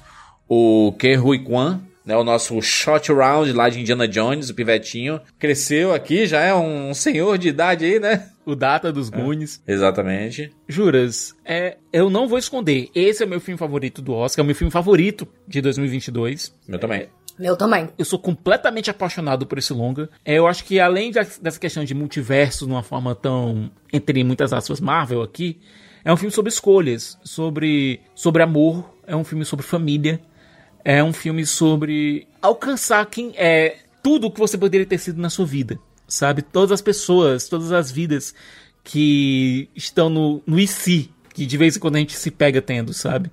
A gente andando numa rua, sabe? Se às vezes a gente tá passeando e vai pra esquerda ao invés da direita, você perde a chance de encontrar o amor da sua vida, sabe? Às vezes uma palavra falada no momento errado pode criar várias, uma árvore de, de vidas diferentes pra vocês, pra pessoa. É, é um filme que lida muito com isso, lida muito com o amor que as pessoas, ah, que uma família sente um pelo outro, pelo apoio que às vezes precisamos. Agora eu vou dizer o seguinte: provavelmente esse vai ser o vencedor da noite. É muito provável porque ganhou o, o, de o prêmio do Sindicato de Produtores, ganhou o prêmio do Sindicato de Diretores, ganhou o prêmio do Sindicato de Atores. Ganhando esses três prêmios, é muito difícil ele perder no Oscar. Muito. O filme que tem a- uma chance de vir atrás e ganhar e acabar sendo o azarão é o, creio eu que seja o Nada de Novo no Front. Mas existe uma chance de 80% do Tudo em Todo Lugar ao mesmo tempo ganhar o Grande Prêmio da Noite. Merecidíssimo. O Rogério não gosta, né, Rogério? Não gosta do filme, né? Não. É, eu, eu, eu já, eu já vi diversas vezes, tô falando É, que o favorito de não vocês três. É, é, entendo é, a história é, que quer contar, e porque eu acho que ela é clara e evidente demais. Só que eu já vi isso ser feito mais sim, com mais simplicidade, com mais poesia, talvez. Eu, eu, eu não gosto do tipo de filme, do tipo de obra, na verdade, que é metafórica, mas que você tem um manual de instruções pra para poder é, é, entender essa metáfora que, que o diretor quer colocar. O filme, ele é, ele, ele é complicado em diversos momentos, assim, pra você entender o conceito de multiverso que eles estão querendo aplicar ali, né? É, mas Você, aí... é. você entende o multiverso na base, mas quando ele tenta explicar, você meio assim, peraí, peraí, deixa eu ver se eu entendi aqui direito. É, tem uma confusão ali, sabe? É, assim então, mesmo. mas aí, por exemplo, quando, quando chega naquela batalha, eles estão o tempo todo conversando e explicando basicamente o que você tá vendo. Aí depois você vai ter ainda aquele diálogo no final da, da Jamie Lee Curtis lá com, com a Michelle Yeoh, das duas personagens, que vai te explicar uma outra parte. E na verdade, se você for pensar bem, não é tão diferente de um. De caso com acaso, tá? Que a mulher entrou no, no trem ou não entrou e a vida muda totalmente. Só que aqui você tem uma grande, na minha opinião, tá? Uma grande firula visual. Eu, eu- e, e a edição eu acho realmente inacreditável. Eu tava, quando eu assisti esse filme, e eu assisti ele com hype. Vocês não têm noção assim, do hype que eu tava quando eu assisti esse filme. É, porque, cara, tem tudo a ver com todas as coisas que eu gosto, sabe? E, tipo, eu vi aquela montagem e falava, cara, como é que ele conseguiu fazer, sabe? Tantas. Eu fico imaginando eles fazendo esses takes em que vai- ela vai trocando de figurino e só pra aproveitar um milissegundo. É um negócio assim impressionante. Mas sei lá, na, na décima terceira mão de salsicha, eu já tava. É, dava pra fazer mais simples. Mas não é a intenção. A intenção era realmente fazer um É, espetáculo há uma, visual. há uma repetição, né? Há uma repetição do, dos conceitos em diversos momentos do filme, assim, Exa- claramente. é, né? ele- é- e é- mas, mas é claro de um filme de baixo orçamento, né? Que tava usando recursos visuais e ele acabou repetindo algumas vezes, né? É, e eu Mesmo. acho que é, é- é proposital e, e É. isso não, não é um problema. O problema é que, pra esse tipo de filme, é, pra me pegar, e eu não tô falando que o filme é, eu, eu não falei pra ninguém que o filme é ruim. Eu, eu sempre falo que eu não acho o filme ruim, é um filme que eu Rogério, não tu gosto. falou isso pra muita gente, cara. Eu falo, não, é um filme, é um filme que eu não gosto. Não, o Rogério fala pra provocar. É, que ele sabe que as pessoas amam esse filme. E aí eu, chamo de, ele. eu chamo de filmeco. É. Mas, mas é a minha opinião sobre ele, entende? É, é, pô, É. cara, cara, o, o- o filme tá ganhando vários prêmios. Eu acho que sim. Assim como o Elvis, por exemplo, a gente saiu é, deslumbrado, eu acho que esse- existe um deslumbramento um pouco desnivelado pra esse filme, sacou? Uma, uma super estimação. É, pra- eu, pra eu não acho que daqui dois, três anos vocês vão dizer que é o grande, foi o grande filme de 2022. Sinceramente, cara. É, porque assim, é um, eu acho ele um filme truqueiro, tá? Pra mim, ele é um filme truqueiro. Ele é um filme que te faz achar- você se achar mais inteligente porque ele te dá um caminho que lá no final você fala, ah, entendi, nossa, como eu sou inteligente. Mas na verdade tava lá na tua cara o tempo todo. Rogério, tu é o personagem do Os Banshees de Inisherin. É por isso que ele defendeu tanto, cara. É por isso que ele defendeu Ele, tanto o é, Coleman. ele cortaria os dedos e jogaria na cara dos Daniels. É, é isso. You're so fucking boring. É, não é fácil ter uma, uma, uma opinião, Uma opinião- im- impopular sobre o- algo muito popular. Isso aí a gente já sabe bem, né? As pessoas. Só que eu acho que, sei lá, eu tenho alguns argumentos que, é, que são difíceis de rebater. Tem uma questão do, do- de gosto muito grande? Tem, tem. Eu não, não sou fã desse tipo de filme e, e tá claro. Mas. e, Você vai ver daqui uns dois, três anos. Esses teus argumentos são todos rebatíveis, Rogério. Ah, mas... Ok, é. ok. Sempre é. É só ter as pessoas terem vontade. Sabe o que eu realmente gosto tanto nesse filme? Além da parte criativa dele, a parte inventiva, ele é um filme que, sei lá, pra mim ele, ele é um shot de adrenalina o tempo inteiro.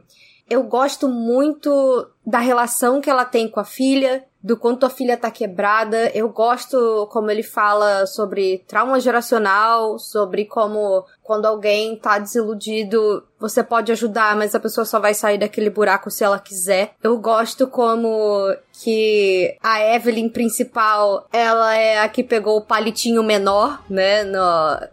Ela é a mais azarada, é a que tem a pior vida de todas as Evelyns e eu gosto do quanto o filme retrata isso não como um defeito, mas como uma de mais de uma forma esperançosa, de que nunca é tarde na sua vida pra você recomeçar, nunca é tarde pra você dar a volta por cima, e que o fato dela ser a pior versão dela mesma, na verdade é o que torna ela super poderosa, porque pra ela o céu é o limite. Eu amo isso nesse filme, como uma pessoa que sofre de depressão há muito tempo e que já esteve nesse fundo do poço, esse filme me tocou de formas muito profundas.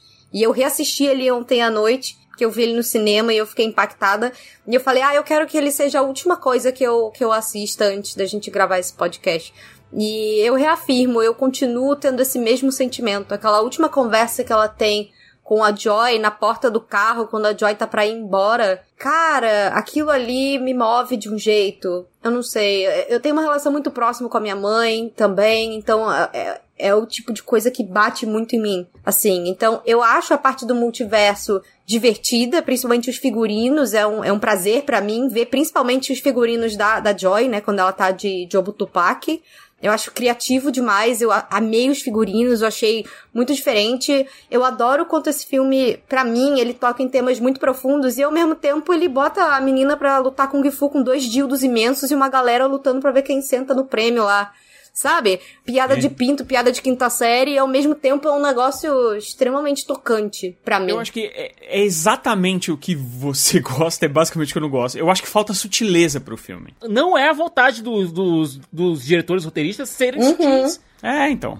É, foi a Aí, escolha criativa é, deles. Esse é o negócio. Nota aí, eu continuo Dez. 10. Pra mim é o filme favorito de 2022. 10 total. Quatro e meio. Ok, meu Deus do céu. Minha nossa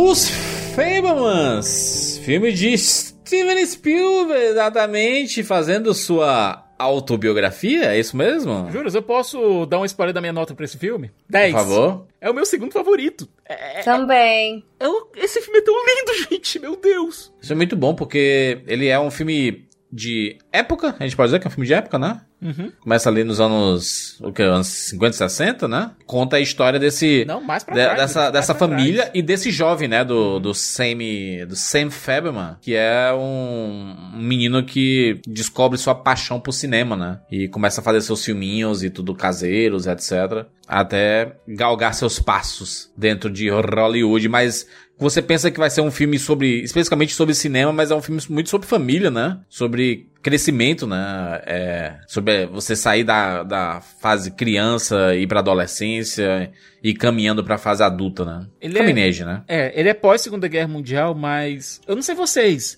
mas depois de assistir Fablemans, eu eu, eu, tive vontade de rever quase todos os filmes do Spielberg. Esse filme dá uma visão diferente sobre todos esses longas que ele reproduziu, sabe? Como se a gente estivesse entendendo realmente por que ele tinha essas histórias dentro dele. É. Porque ele tinha essa, essa, esse desejo de contar essas histórias. É oficial que é o Steven Spielberg? É, é. a biografia dele? É. É. Ele, ele só não quis dizer que o nome dele era Steven Spielberg, né? É, eu coloco ele, Juras. Sabe quase famosos? É mais ou menos aquilo ali. As, aquelas circunstâncias aconteceram, aquelas histórias aconteceram. O diretor tá contando pra gente o que rolou com ele. Mas ele quis colocar um pouquinho de distanciamento. Sim. Sabe? Muda os nomes, é, altera algumas circunstâncias, mas o Gojo, o, a alma da história tá ali. A única coisa que eu não acredito de maneira nenhuma é quando o Spielberg diz de maneira veemente que nunca fumou maconha na vida. Aí, aí eu não consigo acreditar, especialmente sendo um diretor de cinema nos anos 70, cara. É. Eu, o, a mãe dele. Eu, eu acho que até é uma história muito particular, né? Muito íntima. Ele já Com tinha certeza. contado isso antes. Eu já tinha falado em entrevistas e tudo mais, né? Cenários da mãe dele e tal, mas ainda assim, cara, eu acho que é. É muito. Pessoal. Pessoal, Pessoal. né, cara? Você contar essa história. É, o menino que vai, que descobre esse. A gente, como é que a gente fala sem spoiler isso? Ou pode falar? Porque é- Ele é- descobre que os pais não são perfeitos. Especialmente que o relacionamento entre os pais dele não. Os pais dele não é um relacionamento perfeito.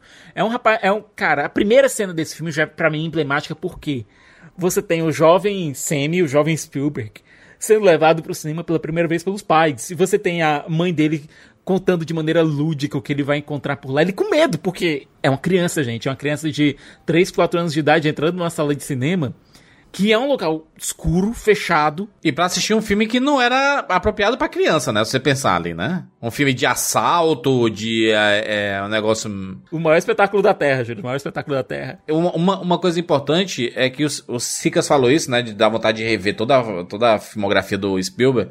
Porque, com certeza, todos esses cineastas, quando vão contar suas histórias, eles colocam muitas coisas pessoais. E pelo que a gente viu aqui desse filme, realmente permeia a maioria dos filmes do Spielberg essa, essa parada de é, pais separados, né? Essa parada de a mãe solteira, né? E é de quem você fica do lado, é, esses dilemas familiares. Isso é algo que permeia muito aqui. Esse filme, ainda mais esse elenco. Prime- Primeiro papel do Paul Dano, que eu não acho ele um maluco do caralho, né?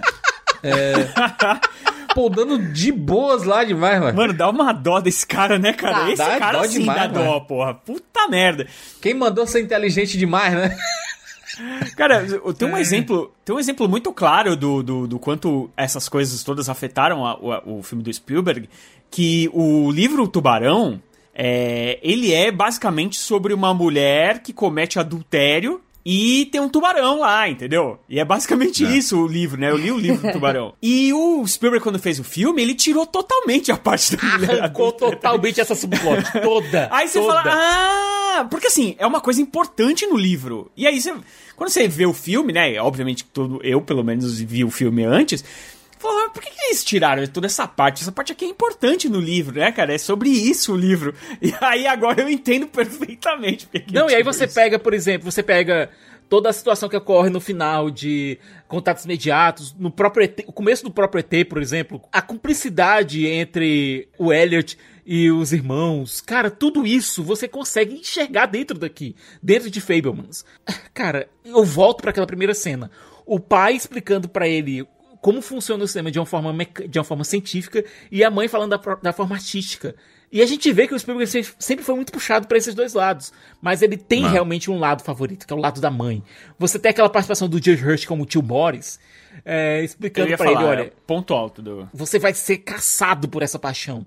Você vai ser caçado por esse amor. Você vai ter que escolher entre seu amor pela arte e seu amor é, pela sua família. Cara, é, é, é algo brutal. E é real, né? Porque a maioria desses cineastas ficaram muito longe das famílias, ah, nem viram os filhos crescer direito e é, ficaram sempre distantes, né? Então, realmente é uma escolha que você faz. Quem abraça a arte, cara, é a arte em primeiro lugar. Ele tinha que fazer uma escolha. Talvez é por isso que ele coloque tanto a família, né? Na- nas Sim. obras dele. É, e talvez porque hoje em dia você não vê muitos cineastas assim. Tem, tem alguns que continuam produzindo muitos filmes, mas ele tenta ficar o menos longe possível da família, porque já ficou a vida inteira longe, sabe? E a família eu acredito que entende também, né, o fato de, cara, ele não é um diretor de cinema comum, ele é o Steven Spielberg. É um cineasta que as pessoas realmente estão esperando algo dele, sabe?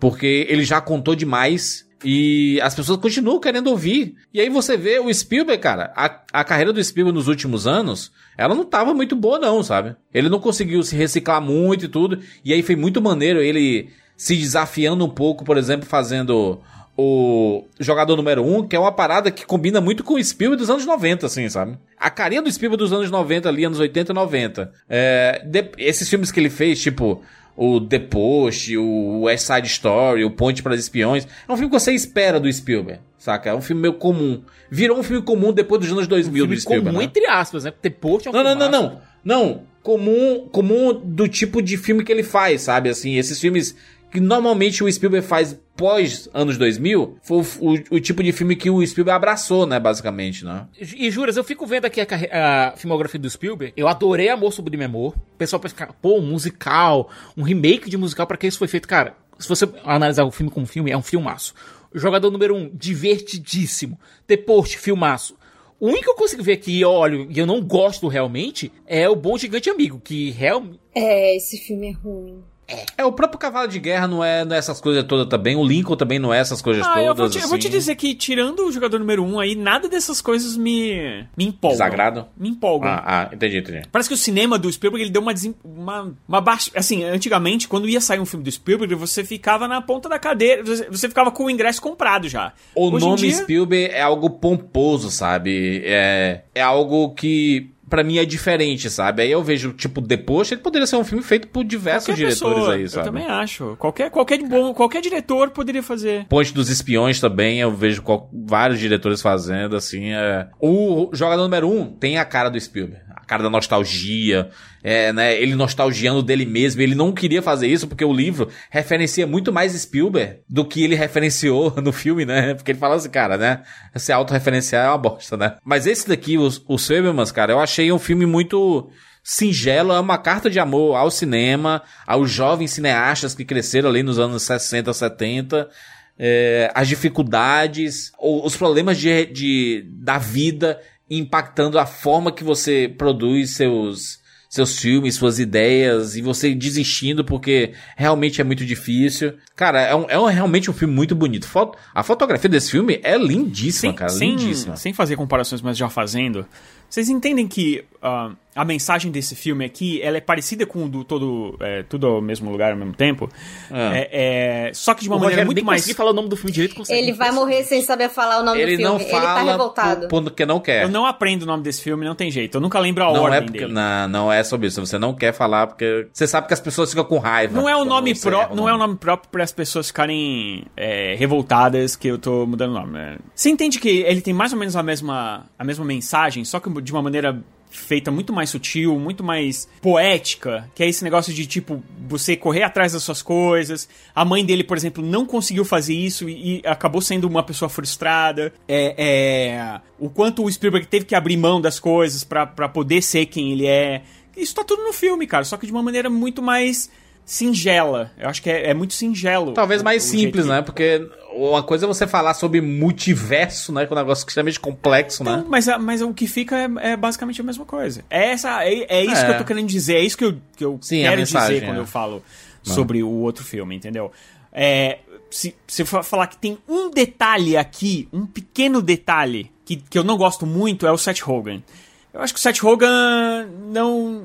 Ele não consegue passar esse personagem que gosta tanto do amigo, mas que ao mesmo tempo gosta tanto da esposa do amigo, tá ligado? Ah, cara, eu acho que ele consegue sim. Ele, tem ele tem aquela cara de, de simpática, ele tem aquela cara de, de cara de alguém carismático, sabe? E- Do tio, né? Mas eu, Tio. eu acho. Mas então, mas ele tenta passar um cara que tá sofrendo e eu acho que ele não consegue. Parece que ele vai rir a qualquer momento, tirar um cigarro de maconha da, do bolso e ele vai É, dar mas- risada, tá ligado? Cara, aí tu- eu acho que tá tendo mais problemas com a percepção que você tem do Seth Rogen do que com o trabalho que o Seth Rogen fez. Eu acho que o teu problema é mais com É porque o destaque é muito pouco aqui do dele, assim. então, mas ele é importante, né? Não, e a- é aquela cena, aquela cena do, dele com o Gabriel Lebelo, com o Semi, é, lá na loja de, é, de fotografia, cara, é maravilhosa. Eu, eu, eu, infelizmente, eu não compro. Por causa dele. Por causa dele. Porque é um cara muito. É.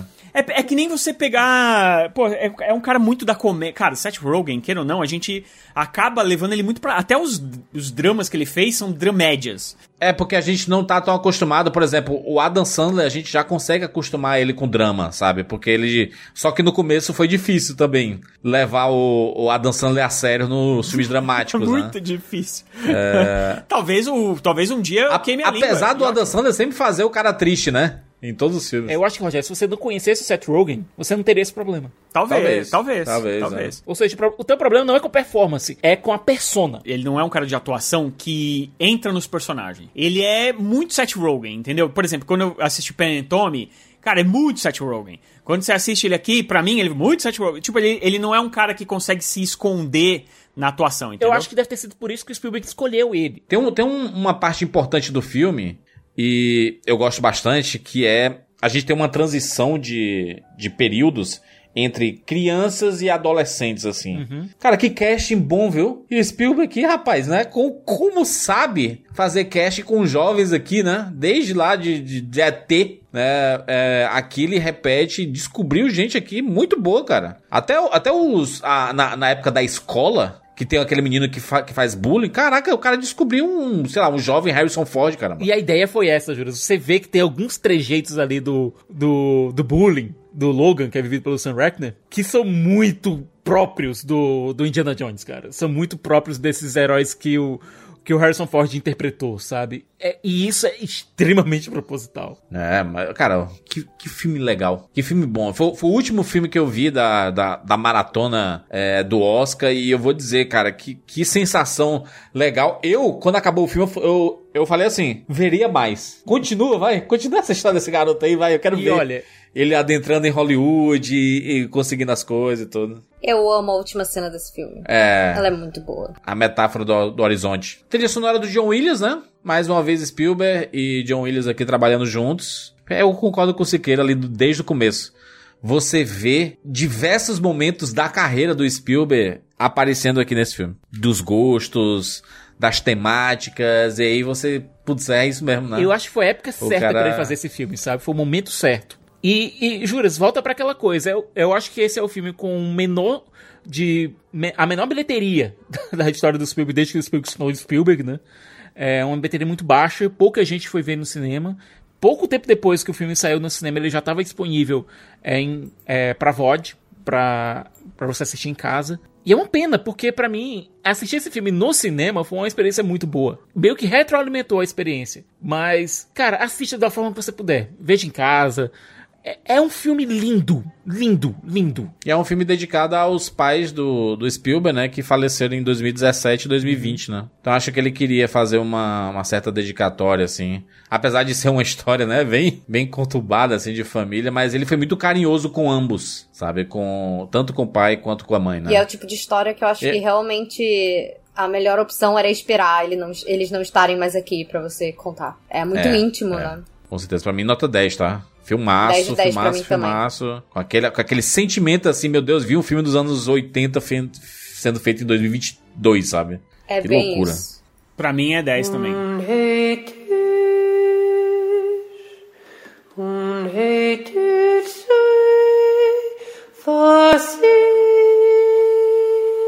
Vamos falar sobre Tar.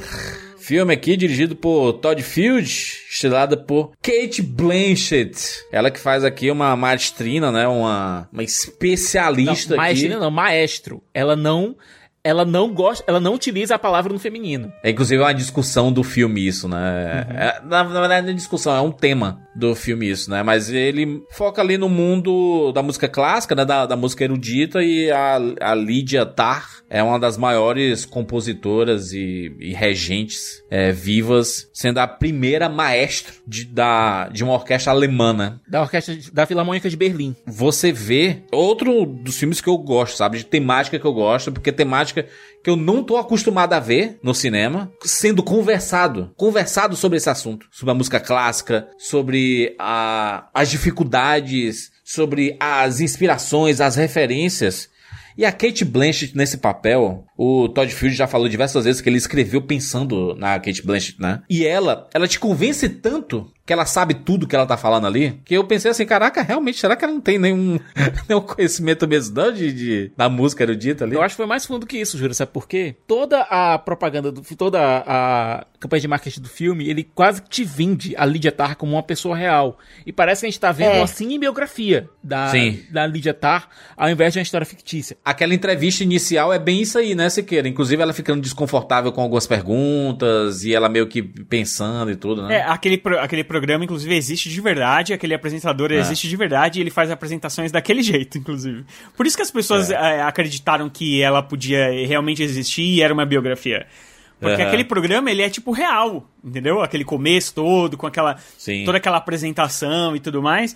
E aí, cara, muita gente foi procurar na internet depois pra saber se a história era verdadeira. A forma como o Todd Fields ele vendeu esse filme, como ele, ele criou essa história, é muito pungente num mundo pós Me Too. É um filme muito interessante pra você lidar com aquela questão de. E ele não oferece resposta simples. Ele não te dá uma resposta, ele não, ele não quer te vender uma resposta sobre a questão do, da arte do artista, sabe? É, e, e Siqueira, importante também que é um filme que usa em diversos momentos é, dele a internet em si, né? A internet como base de praticamente da história inteira ali, de pontuar momentos da história de como a música clássica e os professores, né, os estudiosos, os músicos conseguem se adaptar ao mundo moderno e aos dilemas de hoje, né?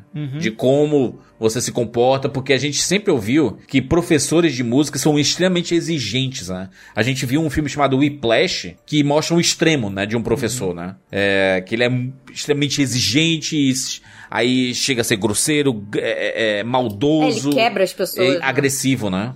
Exato. A Kate Blanchett, em algum momento, ela faz um, né, tem um espelho aqui com o personagem do J.K. Simmons, sabe? Tem uma ce- é, aquela cena dela lá em Juilliard, que é uma das maiores escolas de, de arte do mundo, é, em que ela tá começa numa, numa troca que parece amistosa com, uma- com um jovem aluno, que é uma pessoa que é um aluno negro, que é um aluno que se identifica com a, como LGBTQIA+. Ela também faz parte da, da comunidade LGBTQIA+. A, a personagem Lydia Tarr, a conversa, ela começa num tom, vai escalando, vai mudando e essa conversa, ela dá o tom do que a gente vai ver da Lydia Tarr dali pra frente. É porque, se querer, ela coloca é, alguns pontos de discussão que ela fala assim, ah, o cara não gosta de bar. E aí mexeu no calo dela, porque ela ama bar. Não, não só E isso. aí Júlio. ela- O motivo pelo qual ele não gosta de bar, porque ele era um misógino. Beleza. Ok, não, não, não, sim, sim, esse, e- esse é o tema, né, da, da discussão, né? Uhum. Que ele não, não quer tocar e não estuda bar por causa disso. E aí ela meio que coloca um contraponto, né, dizendo assim, se eu, eu for é, me preocupar com a vida pessoal dos músicos, eu não vou gostar de ninguém. Tipo assim, eu separo. Ela é a pessoa que separa o autor da obra, É, tá ligado? Mas, mas por que, que ela faz isso também? Porque ela é igual, né? Ela é autodestrutiva, ela é agressiva, Não, ela... Ela é Ela é abusiva, abusiva. né? Ela é abusiva no limite, né? Ela. Essa é a grande diferença dela pro, pro personagem do. Do, Do J.K. Simmons. De J.K. Simmons. É que assim, o J.K. Simmons jamais aceitaria alguém na sua equipe pra fazer sexo com essa pessoa, entendeu? Ele colocaria a música em primeiro lugar. Ela, apesar de, de falar isso muito, né? De, de ser muito ah, eu conceituada, não sei o quê, e ela se acha mesmo, né? Ela, ela fica trancada no quarto ali, compondo e tudo mais. Ela, ela abre mão muito facilmente, né? Pra satisfazer os seus desejos sexuais. É uma personagem é muito complexa, muito Eu acho que a Kate Blanchett aqui tá um é um descalabro. É um Ela é, manip... ah, ah, tá, ela é manipuladora, ela é narcisista, ela é arrogante, mas acima de tudo, ela é extremamente competente no que ela faz. Ela Sim. mesma atualiza a Wikipédia dela, sabe? Assim, ela. A cada feito, né? A cada coisa você vê ela mexendo, ela fica acompanhando no Twitter as mensagens do, do povo. Então, ela, ela é Sicas. Porém, ela abre mão disso, ela, po- ela coloca, por exemplo, ela coloca uma musicista na, na, Jovem, na né? orquestra dela porque ela se interessou pela mulher, não necessariamente se a moça a- a- era uma boa musicista ou não, entendeu? Mas ela Então era. ela- A, a grande questão é essa. Ela era incrível. Mas ela se interessou por outros motivos, não por isso. Essa é a questão. Não, eu, é acho que sério. faz a junção dos dois, se você pensar. Eu né? acho que é a junção É. dos dois também. Porque no final das contas, quando ela escolhe a peça que ela vai botar pelo solo, ela bota a peça que ela sabe que a menina toca desde que ela era muito nova. É. Então, assim, ela obviamente dá uma vantagem. Mas ela não Sim. dá pra menina algo que ela realmente não mereça. Tanto que a votação, eles não veem quem é que tá tocando, a votação foi unânime lá, de quem ia fazer o solo. Mas ela escolheu uma peça que ela sabia que a mulher levava muita vantagem em cima de todo o resto da galera. Então, assim, é essa coisa, ela fica ali no meio, no limiar. Essa é a parte da manipulação. Tipo, ela leva o trabalho dela muito a sério. Ela sabe que ela não vai comprometer a credibilidade profissional dela, digamos assim, né? Mas ao mesmo tempo ela não tá acima de dar uma vantagem pra quem ela tá afim de pegar. Escolhendo aquela peça específica, a russa teria uma vantagem. Ela teria uma vantagem porque ela sabia do talento dela, sabia de quão bem ela tocaria aquela peça. Ela teria uma vantagem clara ali. Mas ao E mesmo tempo ela coloca isso pra votação e consegue o apoio de todo mundo. Mas, mas, mas Sica, se você pensar aqui, é, o que esse filme também coloca em, em destaque é que se você acha que você vai cometer certos certos impropérios aqui, certos até né, abusos e vai, e, vai, e vai passar impune nos dias de hoje, em tempos de internet, com pessoas compartilhando, ah, não pode filmar aqui. Cara, as pessoas vão filmar. Se tiver acontecendo alguma coisa, a pessoa vai sacar o celular e, e vai estar Juras, filmando. O que eu acho mais interessante é o seguinte: a gente conhece, através da na nossa ida aos bastidores, a gente entende quem é a Lydia Tarr. A gente sabe que ela merece punição. A gente sabe que ela sabotou a carreira daquela moça. A gente sabe disso. Mas o estopim da situação toda é um momento que é colocado na internet, mas é editado, é truncado, Sim, não é honesta aquela A denúncia. travessia. não é honesto. Fon fon. É, o, que, o, que le- o que leva ela a ter a, o grande estopim da derrocada dela é por conta de um momento que é completamente falsificado. Mas que não deixa de ser verdade, Mas né? era verdadeiro. É, tipo, só que não do jeito que foi mostrado publicamente. Aquele vídeo foi né? colocado fora de contexto. Se, Isso. E cortado. se a gente tivesse visto. É, foi cortado. A gente viu a discussão, inclusive, né? A gente Sim, viu a discussão viu a antes discussão da inteira. antes da edição sair no Twitter lá e, e gerar toda a polêmica, né?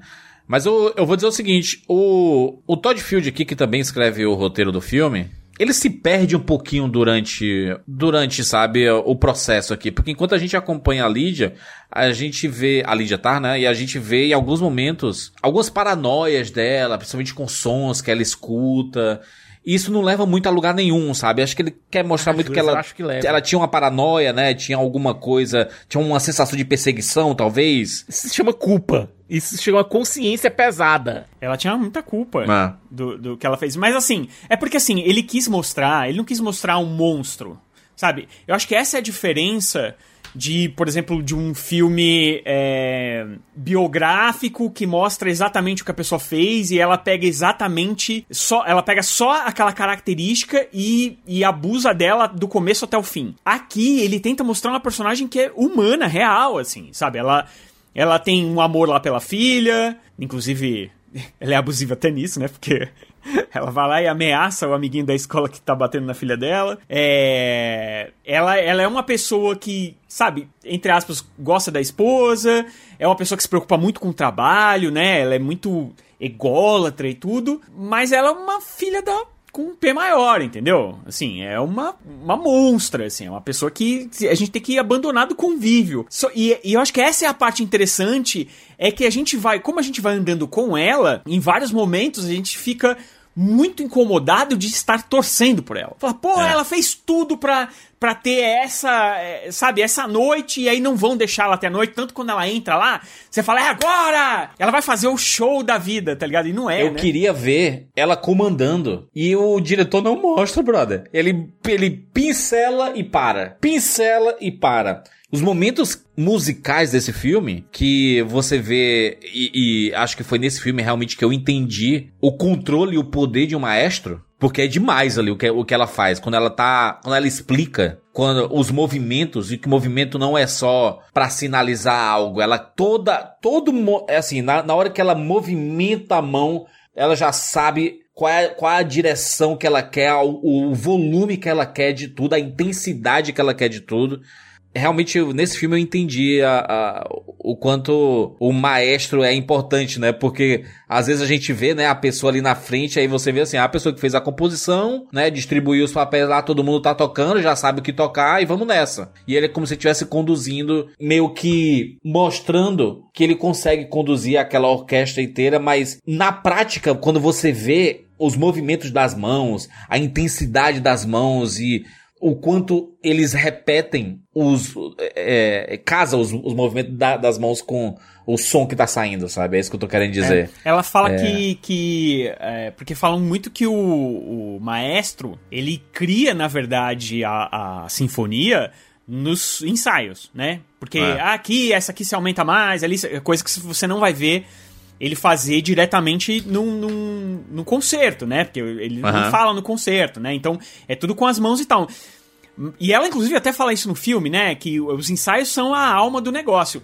Só que Isso. Ela fala que durante o concerto ela não. E aí o que se fala de, do- de um maestro é que ele comanda o tempo, né? Ele controla o tempo, Isso. né? Que é pra não Isso. sair do, do esquadro. É como se fosse um metrônomo vivo. Mas ela, não ela fala assim: essa não é uma verdade. Tipo, eu não controlo o tempo, eu faço o tempo. Cara, isso é muito foda. E, e quando você tá num concerto, você vê, você vê que o cara faz o tempo. É muito, é, é muito doido, cara. Eu achei esse filme brilhante. Eu achei esse filme brilhante. Eu amei também. Vamos aqui, notas? Vou dar a Eu nota. dou 10 total. Vou dar nota 9 de 10. Eu, eu, eu queria mais. Acho que o roteiro ele, ele me perdeu em algum momento ali da, da metade do filme, sabe? Apesar de achar, de achar a conclusão dele excelente. E, e, ó, e até onde vai, né? Porque ele começa de um jeito, começa no auge, basicamente, e termina de um jeito completamente diferente. É, mas a atuação da Kate Blanchett, minha nossa senhora, gente. Que mulher no- absurda. No, Pois mundo é. perfeito, ela seria imbatível. Ela seria o terceiro. Ela ganharia o terceiro Oscar. É, Sabe? No mundo perfeito ela ganharia, porque ela realmente você não consegue mais enxergar a Kate Blanchett ali, cara. É um,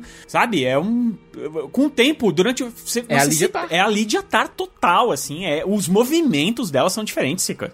O jeito de andar, tudo ela muda. É impressionante. É Não, e ela tá atuando ali em vários idiomas, né? Ela ma- manda um alemão ali, Exato. tipo, eu não falo A alemão, mas ela dela é manda toda- muito bem. É, ela mora em Berlim, né? Globalizada, né? E a forma como ela também vai alternando do alemão pro inglês, enfim, a mulher ela é uma gênia mesmo. A, a Lydia É outro Tarr, nível, né? É. Outro nível de atuação, né? Exato. Pra mim também foi um dos meus favoritos. Eu acho, pra mim, pelo menos, foi um 10 de 10. E, assim, eu não vi todos os indicados a melhor atriz ainda, mas pra mim seria dela, até agora, de tudo que eu assisti. E olha que eu gostei muito da Michelle Williams também. Mas, nossa, Kate Blanchett está irreconhecível. E não é um daqueles filmes que você fala, ah, teve uma baita caracterização, maquiagem, não sei o que, não sei o que. Ca- não! Ela tá de roupinha de alfaiataria. E é isso. E a mulher, E ela quase sem maquiagem, né? se transformou. E o cabelo pra trás, né? Ela usa um cabelo mais pra trás, assim. Ela usa solto também, às vezes. Nossa, A, mo- a movimentação dela. E, em, a- em alguns momentos, eu fiquei com a sensação de que a gente tava. A gente tava assistindo, a gente era o fofoqueiro. Sim. É, Sabe então. que tava. Que tava. Porque a câmera, ela meio que tá sempre escondida, assim, sabe? A gente tá meio que vendo a conversa dela com alguém. E a câmera tá. Ela não tá muito próxima das conversas, assim. Aí eu pensei, caraca, será que o diretor quis que a gente fosse os fofoqueiros? Que a gente tá vendo uma conversa que a gente não deveria estar vendo? Mas a ideia é justamente essa, Júlio. É como se a gente estivesse realmente nos bastidores da- do que tava, do que tava rolando ali. Sim. É algo interessantíssimo. É, o Todd Fields é um dos diretores mais. Ele tem uma filmografia curta, mas cada filme que ele faz é uma porrada. É, é incrível isso. É, Kate Blanchett tá um, um arraso, uma coisa sobrenatural aqui. É a briga entre ela e a Michelle Yeoh pra ver quem vai levar o Oscar no final das contas. Vai ser uma coisa de louco. Eu, eu realmente, se eu tivesse com a cédula na minha frente, eu não saberia quem votar. 10, 10, 10. Titubeou, hein? Titubeou. Não queria dar 10, não.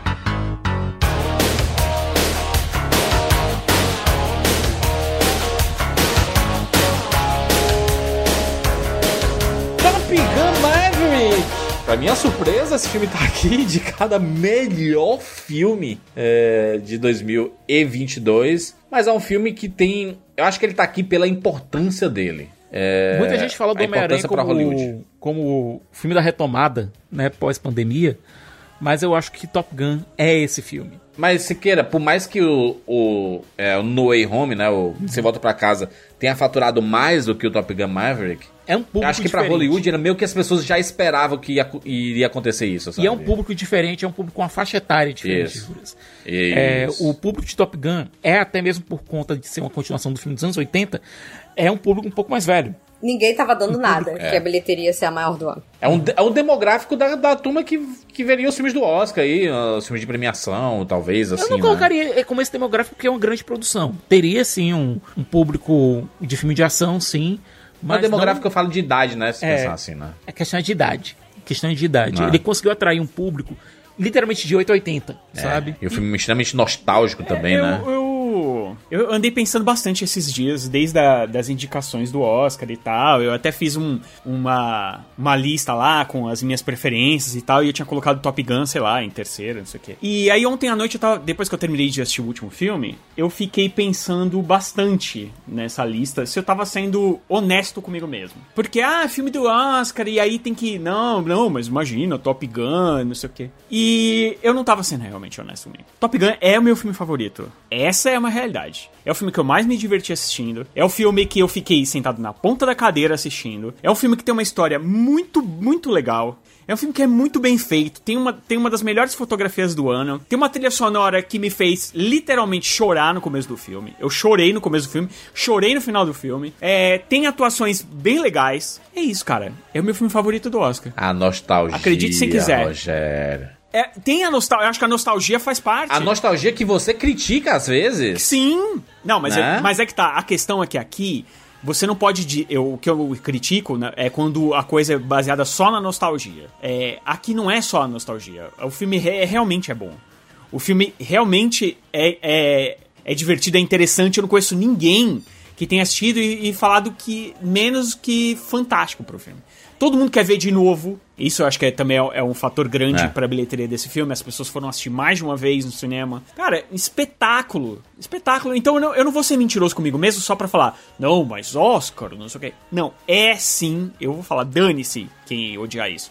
É o meu filme favorito do Oscar. Ninguém vai odiar, não, cara. O filme tá indicado a melhor filme. Não, mas é que falam assim, ah, mas não é filme pro Oscar, não sei o quê. É estre... Macho, o filme tá, ele tem 96% da, da crítica no Rotten Tomatoes. É, então nada é isso. Se exagero, não. indicaram, é porque as pessoas iam, vo- iam votar. Top Gun é o melhor filme do ano. O Top Gun Maverick, ele tem 96% da crítica e tem 99% do público.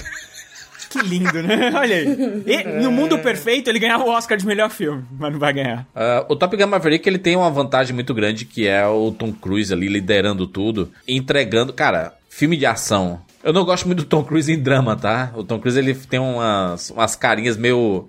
Ele dá aquela quebradinha de pescoço em praticamente todos os filmes dramáticos dele. Inclusive nesse daqui, no momento de drama, ele, ele dá uma quebradinha de pescoço, assim, que é bem clássica dele. Mas, brother, não, ninguém pode dizer que o Tom Cruise não se dedica pros seus filmes. Esse filme é mais um deles, o cara pilotou os caças e... pra- eu acho que foi inacreditável, inacreditável. É, tem isso também. Ele brigou para esse filme ser lançado nos cinemas. Tinha muita gente querendo que ele fosse lançado em streaming. Ele estava pronto há muito tempo.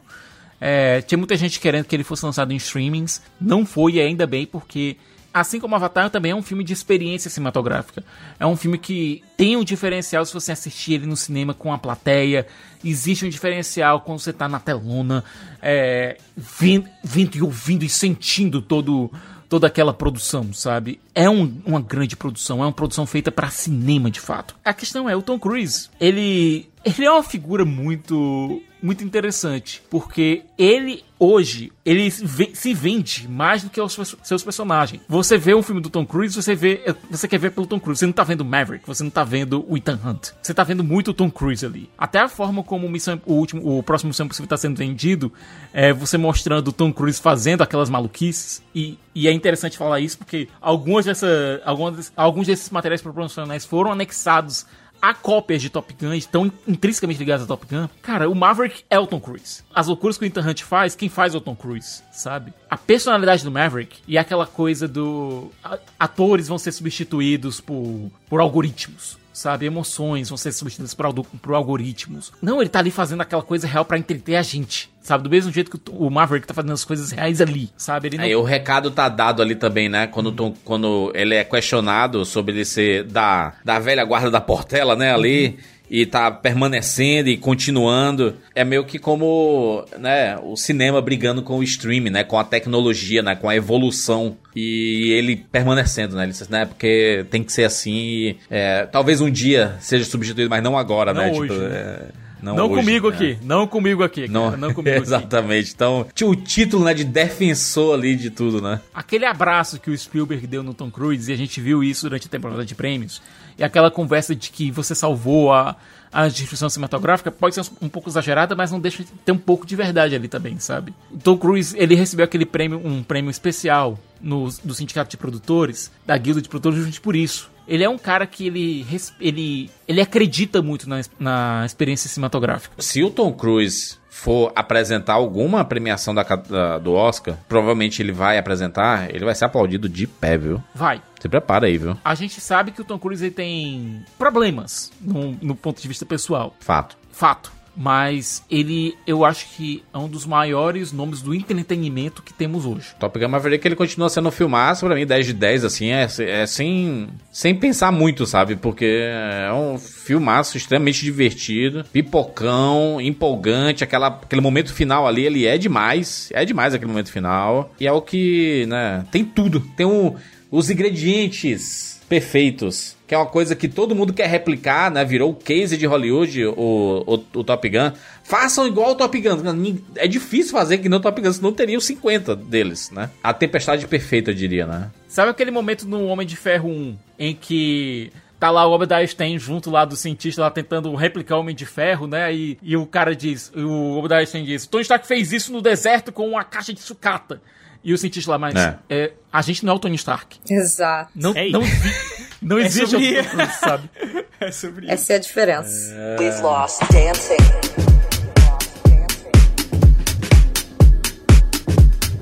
Triângulo da Tristeza. Vou dizer que esse foi um dos filmes mais surpresa pra mim.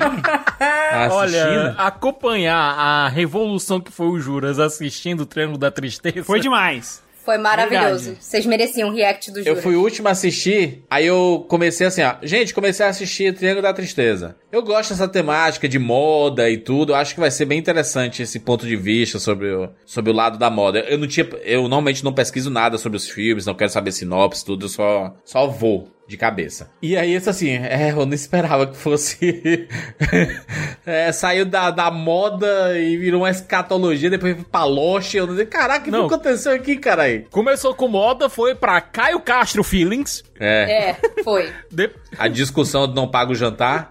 Não, esse daí- é, cara, esse é de puta merda. É isso, ele é um filme sobre dinheiro. É, é um filme sobre relações de trabalho, na, na real. Esse é um filme, a gente viu nos últimos anos, né? Uma sátira contra os ricos. É, Parasita, né? Foi uma parada dessa, né? Faz uma sátira também, né? Do rico escroto pra caralho.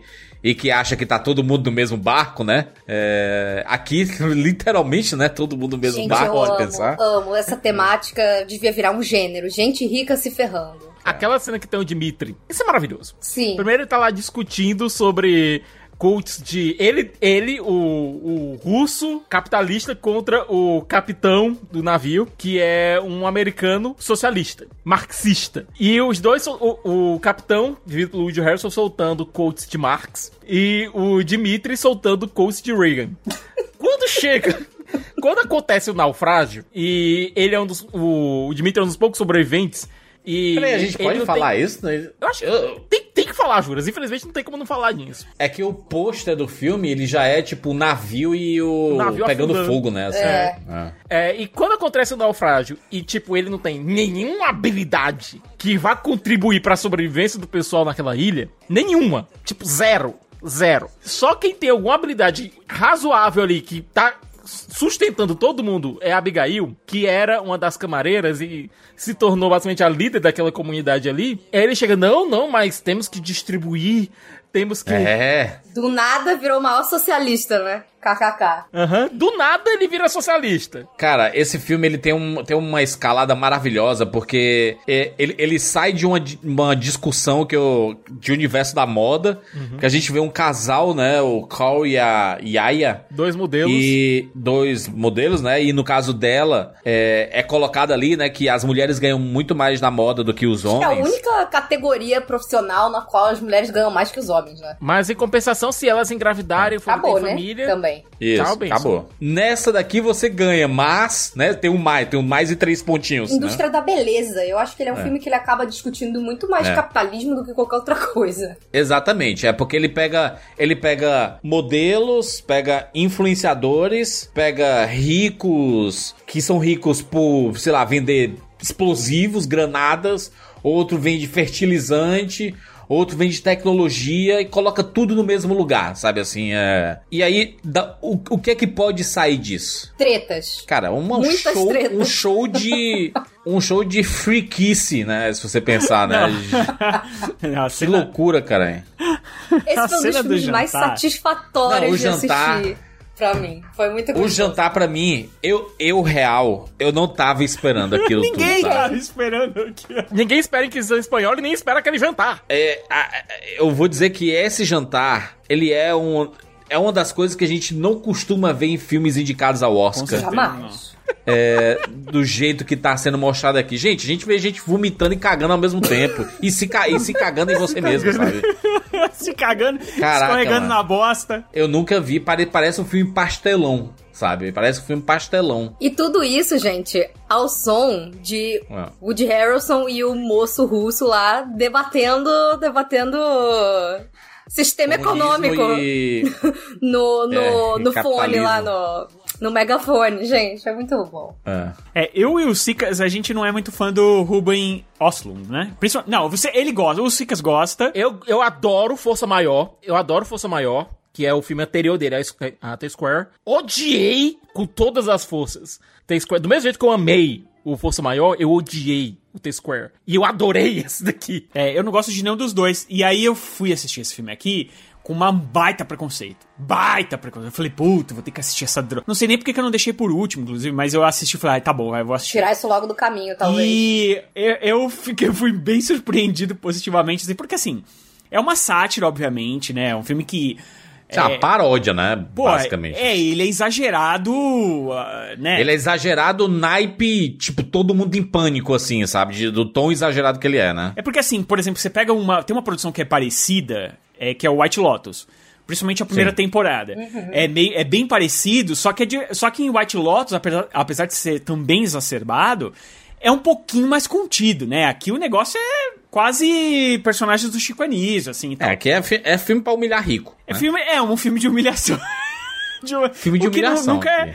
Nunca é demais, né? Principalmente com esses personagens que são bem caricatos, né, Ah, cara? Aqui cara, o- todo mundo é é. tipo assim, ah, os, do- os dois veinhos, ai que veinho bonitinho, né? Esse casalzinho aqui. O que é que você faz? Vende ah, eu granada. vendo granada e a outra vende explosivo. aí eu, ok.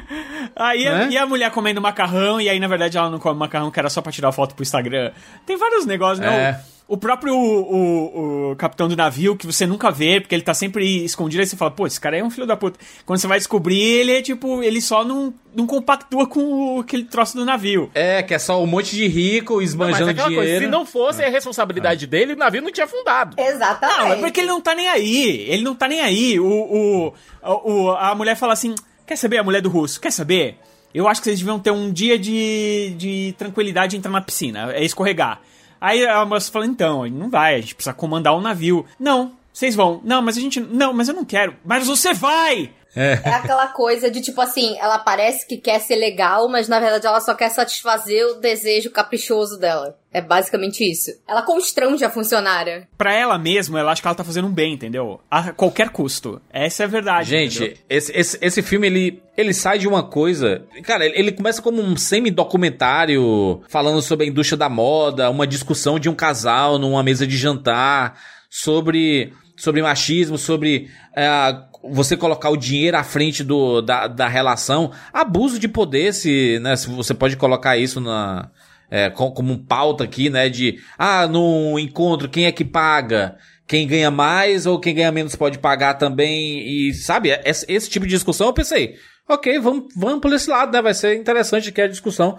E aí você percebe que eles são modelos, influenciadores que ganham uma, uma viagem para um, um navio que só vai ter gente rica É lá. um cruzeiro E muito exclusivo. Ele não é uma viagem normal. Que Isso. tem gente. é Só, é só tem gente podre de rica. É tipo todo mundo podre de rico. Tipo, dono de empresa. Num iate que vale 250 milhões de dólares. Então, assim, dá pra culpar o capitão não querer interagir com essas pessoas, porque eu, se eu fosse ele, eu ficaria trancado na minha cabine também. Mas, mas é aquela coisa, Fê, naquele momento não tinha ninguém na ponte. Ninguém. É. existe uma diferença entre até as pessoas que estão lá servindo os ricos, da galera que tá mais embaixo do navio, inclusive, Sim. né? Eles estão felizes lá em cima e a galera que tá lá embaixo cuidando da cozinha, sei lá, cuidando da, é, do- da, da- arrumando as camas, etc, né? Então é um negócio todo de, desnivelado socialmente. E é a grande discussão social desse filme, né? Ela quer realmente é, expor da forma exagerada todas essas camadas. Eu acho que ele é exagerado demais. Eu acho que a parte da escatologia passa de um ponto um pouquinho, O sabe o assim? Júlio gosta de rir. Não gosta de rir. Ele, ele é inimigo do riso. Inimigo do riso. Não, Rogério. É a melhor parte daqui, pra mim, cara. Esse daqui, ele, ele saiu do riso, entendeu? Tipo, ele, tá, ele tava riso e depois ele saiu do riso pra ser um negócio assim, gente, pra quê? É, ele sai daquela coisa de Real. ficar lá, "Ah, ah, ai, gente.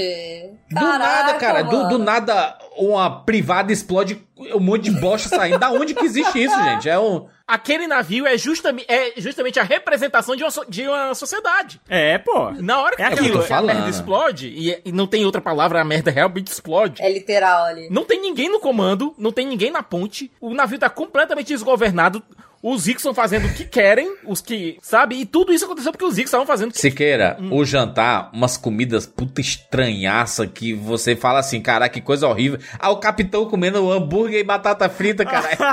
Ele fez a Anya Taylor-Joy, tá correto ele. Tá correto, mais do que correto, Ai, aliás. ai. Cara, é assim, eu, eu, eu gostei bastante. É inacreditável, mas eu gostei bastante desse filme. Você não sabe o que vai acontecer. No mo- no momento que aquela sociedade vira de cabeça. Que a pirâmide social vira de cabeça pra baixo, o filme se torna imprevisível. Porque a mensagem dele passa a ser mais. Eu acho que anti, menos anticapitalista e mais. Uma, uma mensagem quase de o lobo, o homem como lobo do homem. Parece que a mensagem que o que o Ruben Olson quer passar é que a predação do homem pelo homem, o, o homem sendo querendo se colocar no topo da, da pirâmide, a humanidade querendo alguém querer se colocar no topo da pirâmide é algo inerente à sociedade, não importa de onde você veio. E aí a mensagem do oprimido e opressor, né? Que a Exatamente. gente já falou bastante, assim. É. A Charbidin, que faz a Yaya, ela faleceu, né? Faleceu aos 32 anos aí, é, em 2022, por causa de uma in- infecção bacteriana, nos, é, uma sepsis bacteriana. Muito jovem, né, cara? Acabou falecendo aí. Ela faz a modelo no filme, né? Cara, mas é um filme muito pesado. assim, Eu acho que tá muito- todo mundo muito bem no filme. Eu, eu Ah. gosto muito do casal Cal e Yaya. É, a Dolly De Leon como a Abigail faz um trabalho muito interessante, especialmente quando a personagem dela meio que fica por cima da carne seca, sabe? Porque você tem uma mudança na mentalidade da, dela. Sabe o que me lembrou? Me lembrou Capitão Phillips. Quando chegaram, I am Captain now, sabe? É muito, é um filme que tem umas mensa- tem umas tiradas muito interessantes. É um filme que ele consegue ser maldoso com seus personagens, mas ele quer, ele quer ser maldoso com seus personagens, sabe? Porque alguns daqueles personagens merecem que o filme seja maldoso com eles. Ah, o russo lá, mano, que ficou rico vendendo merda, caralho. Eu amo esse conceito que ele vai no microfone É. e fica I sell shit. Aliás, o Rogério deve ter reconhecido esse, esse ator. Reconheceu, não reconheceu, Rogério? Cara, não reconheci, não. Ele era o russo rico maluco também lá em 2012. Tá Era zoando. ele? Aham. Nossa, Aham. então ele é totalmente diferente. Não, aquele russo que tinha a, espo- a esposa troféu e tudo. É ele, Rogério. É ele. ele. mesmo. Eita! Caraca, eu não reconheci, cara. Não reconheci. É, só que tem ele tá quase 15 anos de diferença aí, né? E aí, né? é Caraca, é mesmo, cara. Não reconheci. Ele é um ótimo russo maluco, né? Ele é um ótimo. ele faz um russo maluco rico muito bom, viu? e ele é o russo, é, ele é o, ele é o russo capitalista e o americano é.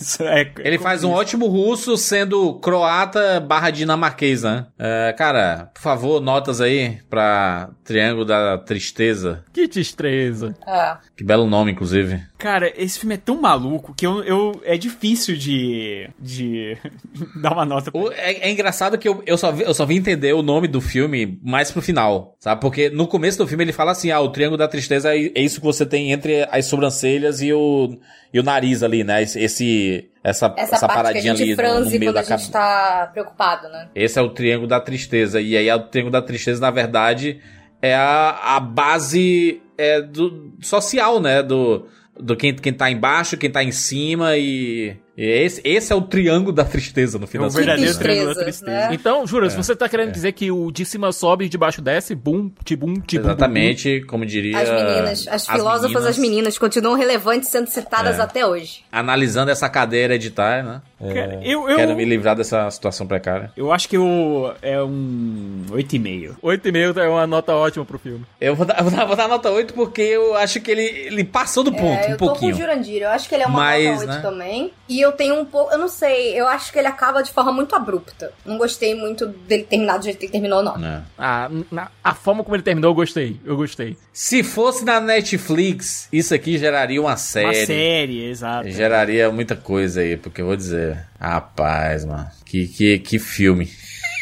Jura? Sobre a sua colocação de que o filme seria uma série na Netflix, eu diria óbvio.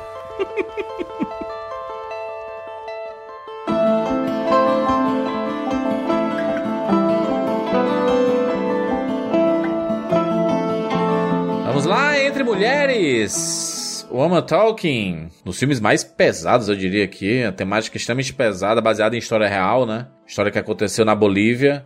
A gente vê aqui uma. Uma situação em que várias mulheres acabam se reunindo num, num palheiro. Aí você pensa assim que esse- o filme se passa numa.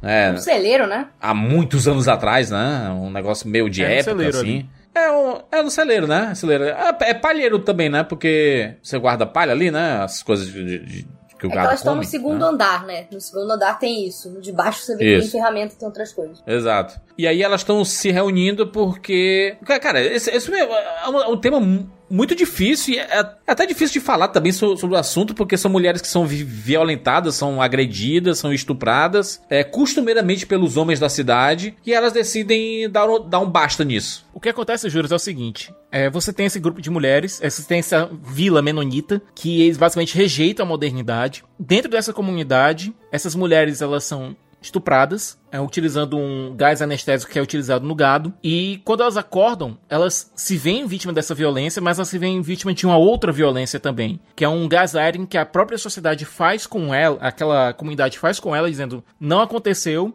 é, é histeria, ou então é o diabo que tá te punindo. Literalmente, uma das justificativas é essa, que o diabo tá lhe punindo. Isso em 2010, gente. Meu- É, é insano isso. É, o filme atual, não é. Ele, apesar de parecer antigamente. É O contemporâneo. filme se passa É em, em contemporâneo. 2010 e, a, e a, a, a população é que ela é atrasada, né? Ela é. Não, ela fechada rejeita, sentido, essa né? população rejeita a modernidade. É, Ah. É, quando tipo uns- o- é como se fossem o, o povo Amish, né? Que a gente vê bastante na, na cultura norte-americana, né? Que, que eles Ah. é, rejeitam o, a- a- o industrial, né? A gente tem aqui no Brasil, inclusive, algumas comunidades menonitas também. É, quando é, algum, um desses, é, desses agressores, desses criminosos, desses pulhas, é pego, ele acaba confessando, acaba entregando os outros que fizeram isso, e esses caras são presos. Mas a os homens da comunidade, eles fazem uma vaquinha, eles vendem, eles vendem coisas, inclusive, pra pagar a, a fiança desses A caras. soltura. Isso devia ser crime inafiançável, né? Vamos ser sinceros? Devia ser inafiançável. Por favor. Vai demorar dois dias pra que eles vão, façam um leilão lá do, dos animais e tudo, e voltem com, com esse pessoal. Nesses dois dias, essa- a- as mulheres da cidade se reúnem pra fazer uma votação. Se elas vão ficar e enfrentar, se elas vão perdoar, que é o que o pastor da cidade quer, inclusive o, o ministro da cidade quer. Por quê? Se elas não perdoarem, elas não vão entrar no reino dos céus. É, ou então se elas vão embora. Discussão é toda sobre isso. É esse grupo de mulheres discutindo o que elas vão fazer agora. Mas é que a verdade é que essa história, ela é o pano de fundo só do que o filme quer falar, né? É um filme que fala sobre o machismo, né? 100%. É, tipo assim, cada personagem ela representa praticamente um, uma geração de mulheres, uma é, é, um tipo é, de pessoa, sabe? É, é, existe ali um é uma grande o filme é uma grande discussão sobre o machismo. Eu acho que essa é, é, é a palavra, né? Tipo, do, do, do, quanto, do, quanto se aceita, né? Machismo estrutural, todo tipo de machismo possível, todo tipo de discriminação de gênero. É, é um filme que debate isso é, globalmente, né? É aquela coisa. A, a, do mesmo jeito que o, o Banshee Sheren faz, ele pega uma situação local ali e utiliza como uma, uma metáfora para uma situação global. É,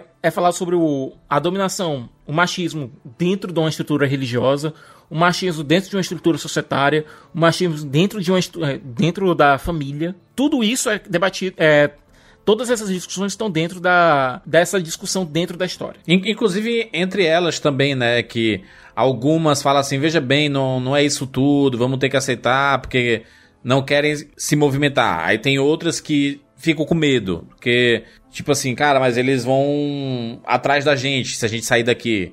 A outra fala assim: ah, se a gente não sair, a gente vai continuar nisso. Então a gente tem que ir pra cima deles. Tem que brigar com eles. Outra fala assim: ah, uma, uma ideia boa seria matar todos eles. Então a gente tem níveis de discussões, assim, bem amplos, né? Inclusive eles fazem votação. É, essa, essa reunião, é, o, o cenário do filme é 80% dentro desse celeiro. E sabe né? uma coisa que eu achei muito legal é... nessa discussão?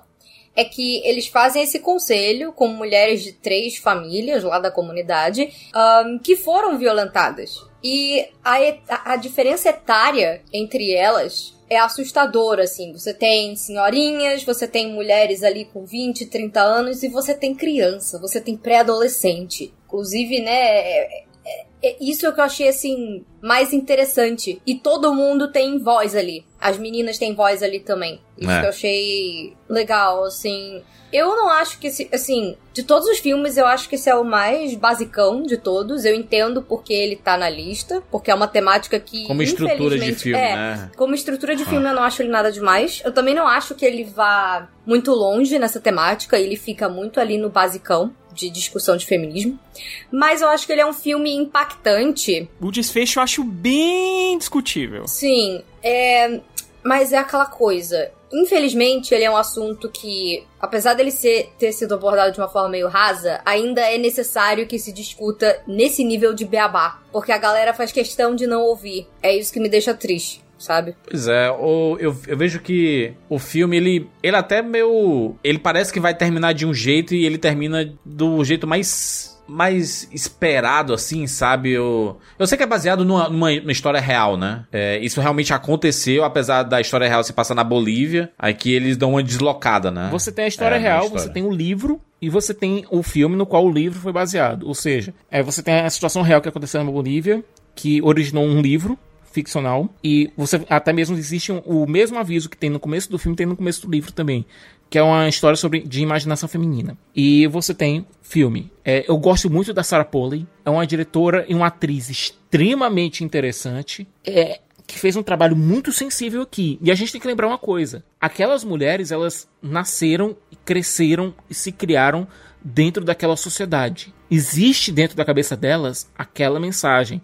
Existe aquela coisa. Quando a gente vê, se vocês não perdoarem, vocês não podem entrar no céu, cara. Atuações grandes, assim, da, da Rony Mara e da, da Claire Foy. Sim. Atuações fortes, assim, sabe? Principalmente da Rony Mara, sabe? A Ona, caraca, ela é a braba, né? Ela que quer estrangular Ela todo é mundo, né? A gente tem duas, duas revolucionárias ali, a Ona e a Salomé. Salomé, que a Claire Foy que quer. Isso, mas a, Rune, tá a personagem da Rune Neymar, a Ona, também é muito interessante porque ela, ela parece ser uma revolucionária com a cabeça mais no lugar. Ela é mais é. idealista, né? Sabe? Tanto é que reclamam dela. Ela fala: olha, quando roubam tudo que a gente tem, o que, a gente, o que sobra é o sonho. E a Salomé é, é a que tá mais com sangue nos olhos. Com razão, né? Cara, no livro, você tem alguns, alguns detalhes a mais sobre o personagem do Ben Whishaw, e especialmente porque ele, ele saiu da vida e porque ele voltou. E esses detalhes a mais fazem um pouquinho de diferença.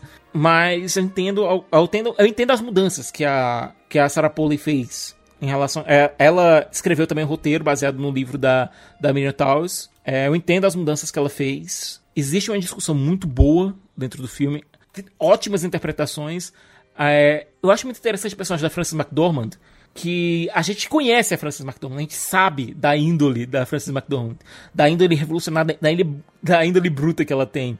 E vê-la fazendo uma personagem tão, é, tão inerentemente presa dentro do sistema, chega a ser doloroso, sabe? Ela é bem coadjuvante nesse filme, né? Ela aparece bem pouco, né? Mais dois minutos eles tinham indicado ela pro Oscar. É, É. pagaram só uma diária pra ela ali, né? Eu, eu acho, inclusive, eu não, eu não sei, porque eu sou time Frances McDormand, né? Mas eu acho ela que tá atuando melhor ali. Eu, eu, eu tenho um problema um pouco com esses filmes meio teatrais, assim, sabe? Que a galera parece que tá tá num, num palco, até porque o cenário ele é pequeno, e aí elas falam se movimentando muito, né? Então tem uma, tem uma coisa meio do, do teatro, assim e tal. E principalmente quando o texto é um texto desse que, na verdade, abrange muitas coisas que a gente deveria saber obrigatoriamente, isso devia estar na escola, sacou? É, o, o texto desse filme, os ensinamentos, né? O, o- tudo que tá ali, Sim. o que. A, a vivência dessas pessoas é, devia estar na escola, que era algo que esses meninos têm que aprender pra mudarem um dia. O, problema é que já estamos em 2010 e os moleques não estão aprendendo nada. Estamos em 2023, na verdade, né?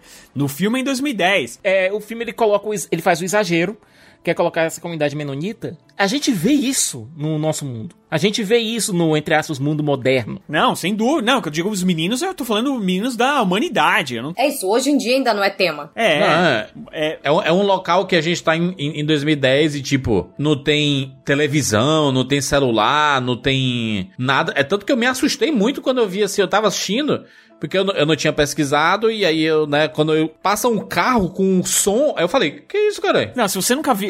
É que assim, o trailer entrega isso. Mas se você não viu o trailer. Ah. É, eu não tinha visto nada. não tinha visto nada. Eu, eu levei um sustão também. Eu acho que quando eu contei pra você sobre o que era o filme, eu tinha falado que era em 1900 e alguma coisa, na Irlanda, sei lá. Uma coisa do gênero. Eu não, eu não sabia da história, só depois que eu fui pesquisar.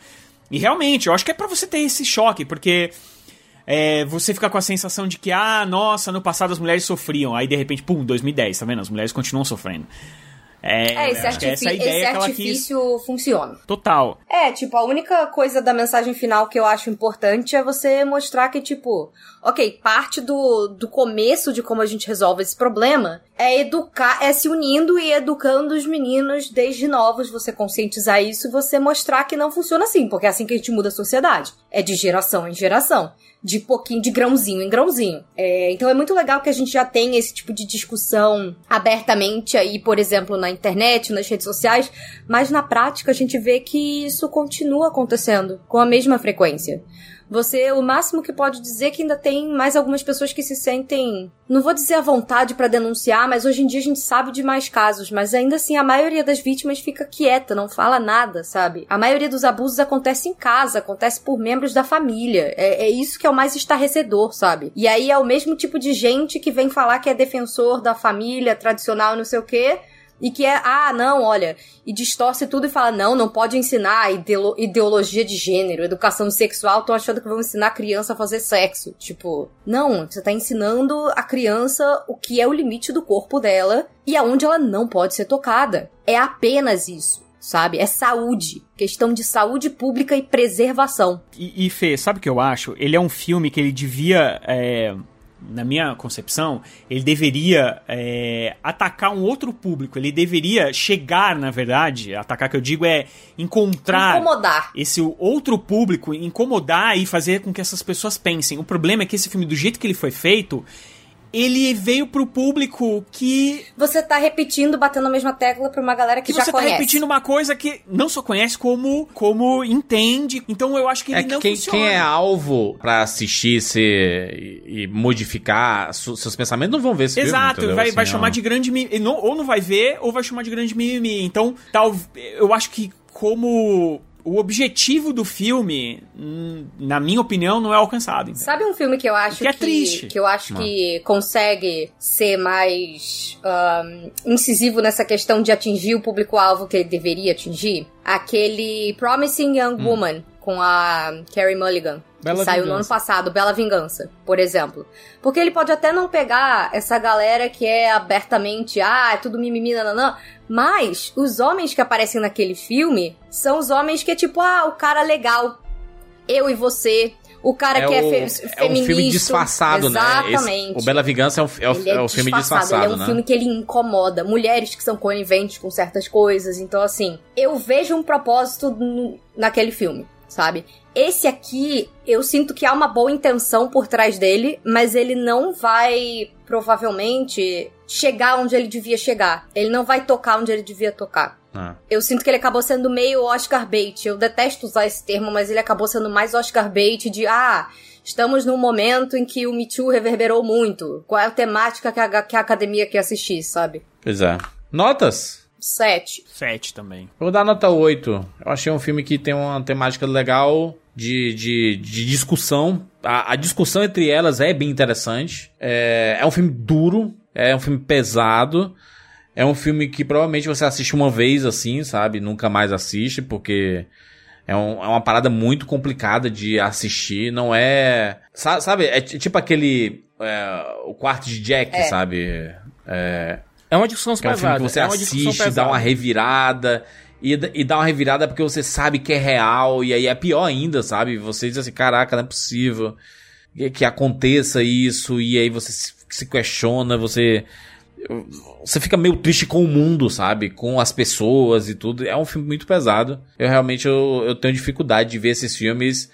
Mas aí a importância do Oscar é trazer esses filmes sempre, né? É, normalmente eles aparecem no período de Oscar, né? Pra discussão não morrer, né? É importante a discussão não morrer. É, talvez as pessoas não assistam o filme, mas vejam a discussão por aí sobre ele, sabe? E talvez cause algo, né? É, tomara, porque ele é bem intencionado. mesmo. É um filme bem intencionado. Só talvez não- tenha sido feito da forma correta. Eu entendo o, a decisão do, de, de colocar o, o nome do filme de Entre Mulheres, mas o Woman Talk, né, tipo, mulheres falando, ele é bem mais interessante, assim, sabe, conceitualmente, sabe? É muito mais forte, né? É, porque são as mulheres realmente falando, né, tipo assim, cara, cansamos disso, né? Chega, Estamos falando. as mulheres que estão falando, é, exatamente. É, e também eu acho que porque a decisão é tomada pelas mulheres, né? Então, eu acho que eu até entendo porque traduziram como entre mulheres, mas Women Talking funciona melhor mesmo. Muito bem, fechamos mais um Rapadura Cast. Muito obrigado a você que escutou aqui até o final. Lembrando que falamos aqui sobre os 10 filmes indicados ao Oscar de melhor filme. Obviamente, vamos fazer nosso podcast de apostas. Quem vai vencer o Oscar 2023? Na próxima edição, a gente volta para bater papo sobre todas as categorias. E, obviamente, você vai ficar por dentro de tudo. O Oscar acontece no dia 12 de março. Segue a gente no arroba rapadura lá no Twitter e no arroba cinema com rapadura lá no Instagram. E aproveita para seguir a gente também lá no Spotify. Você escuta a gente no Spotify? Se não escuta, segue lá. Porque você vai receber na sua plataforma lá de música, né? Ou pode ser no Deezer ou qualquer outro aplicativo de podcast. O importante é que você escute a gente. E não perca nenhuma edição do Rapadura Cast. É isso, nos encontramos na próxima semana. Tchau.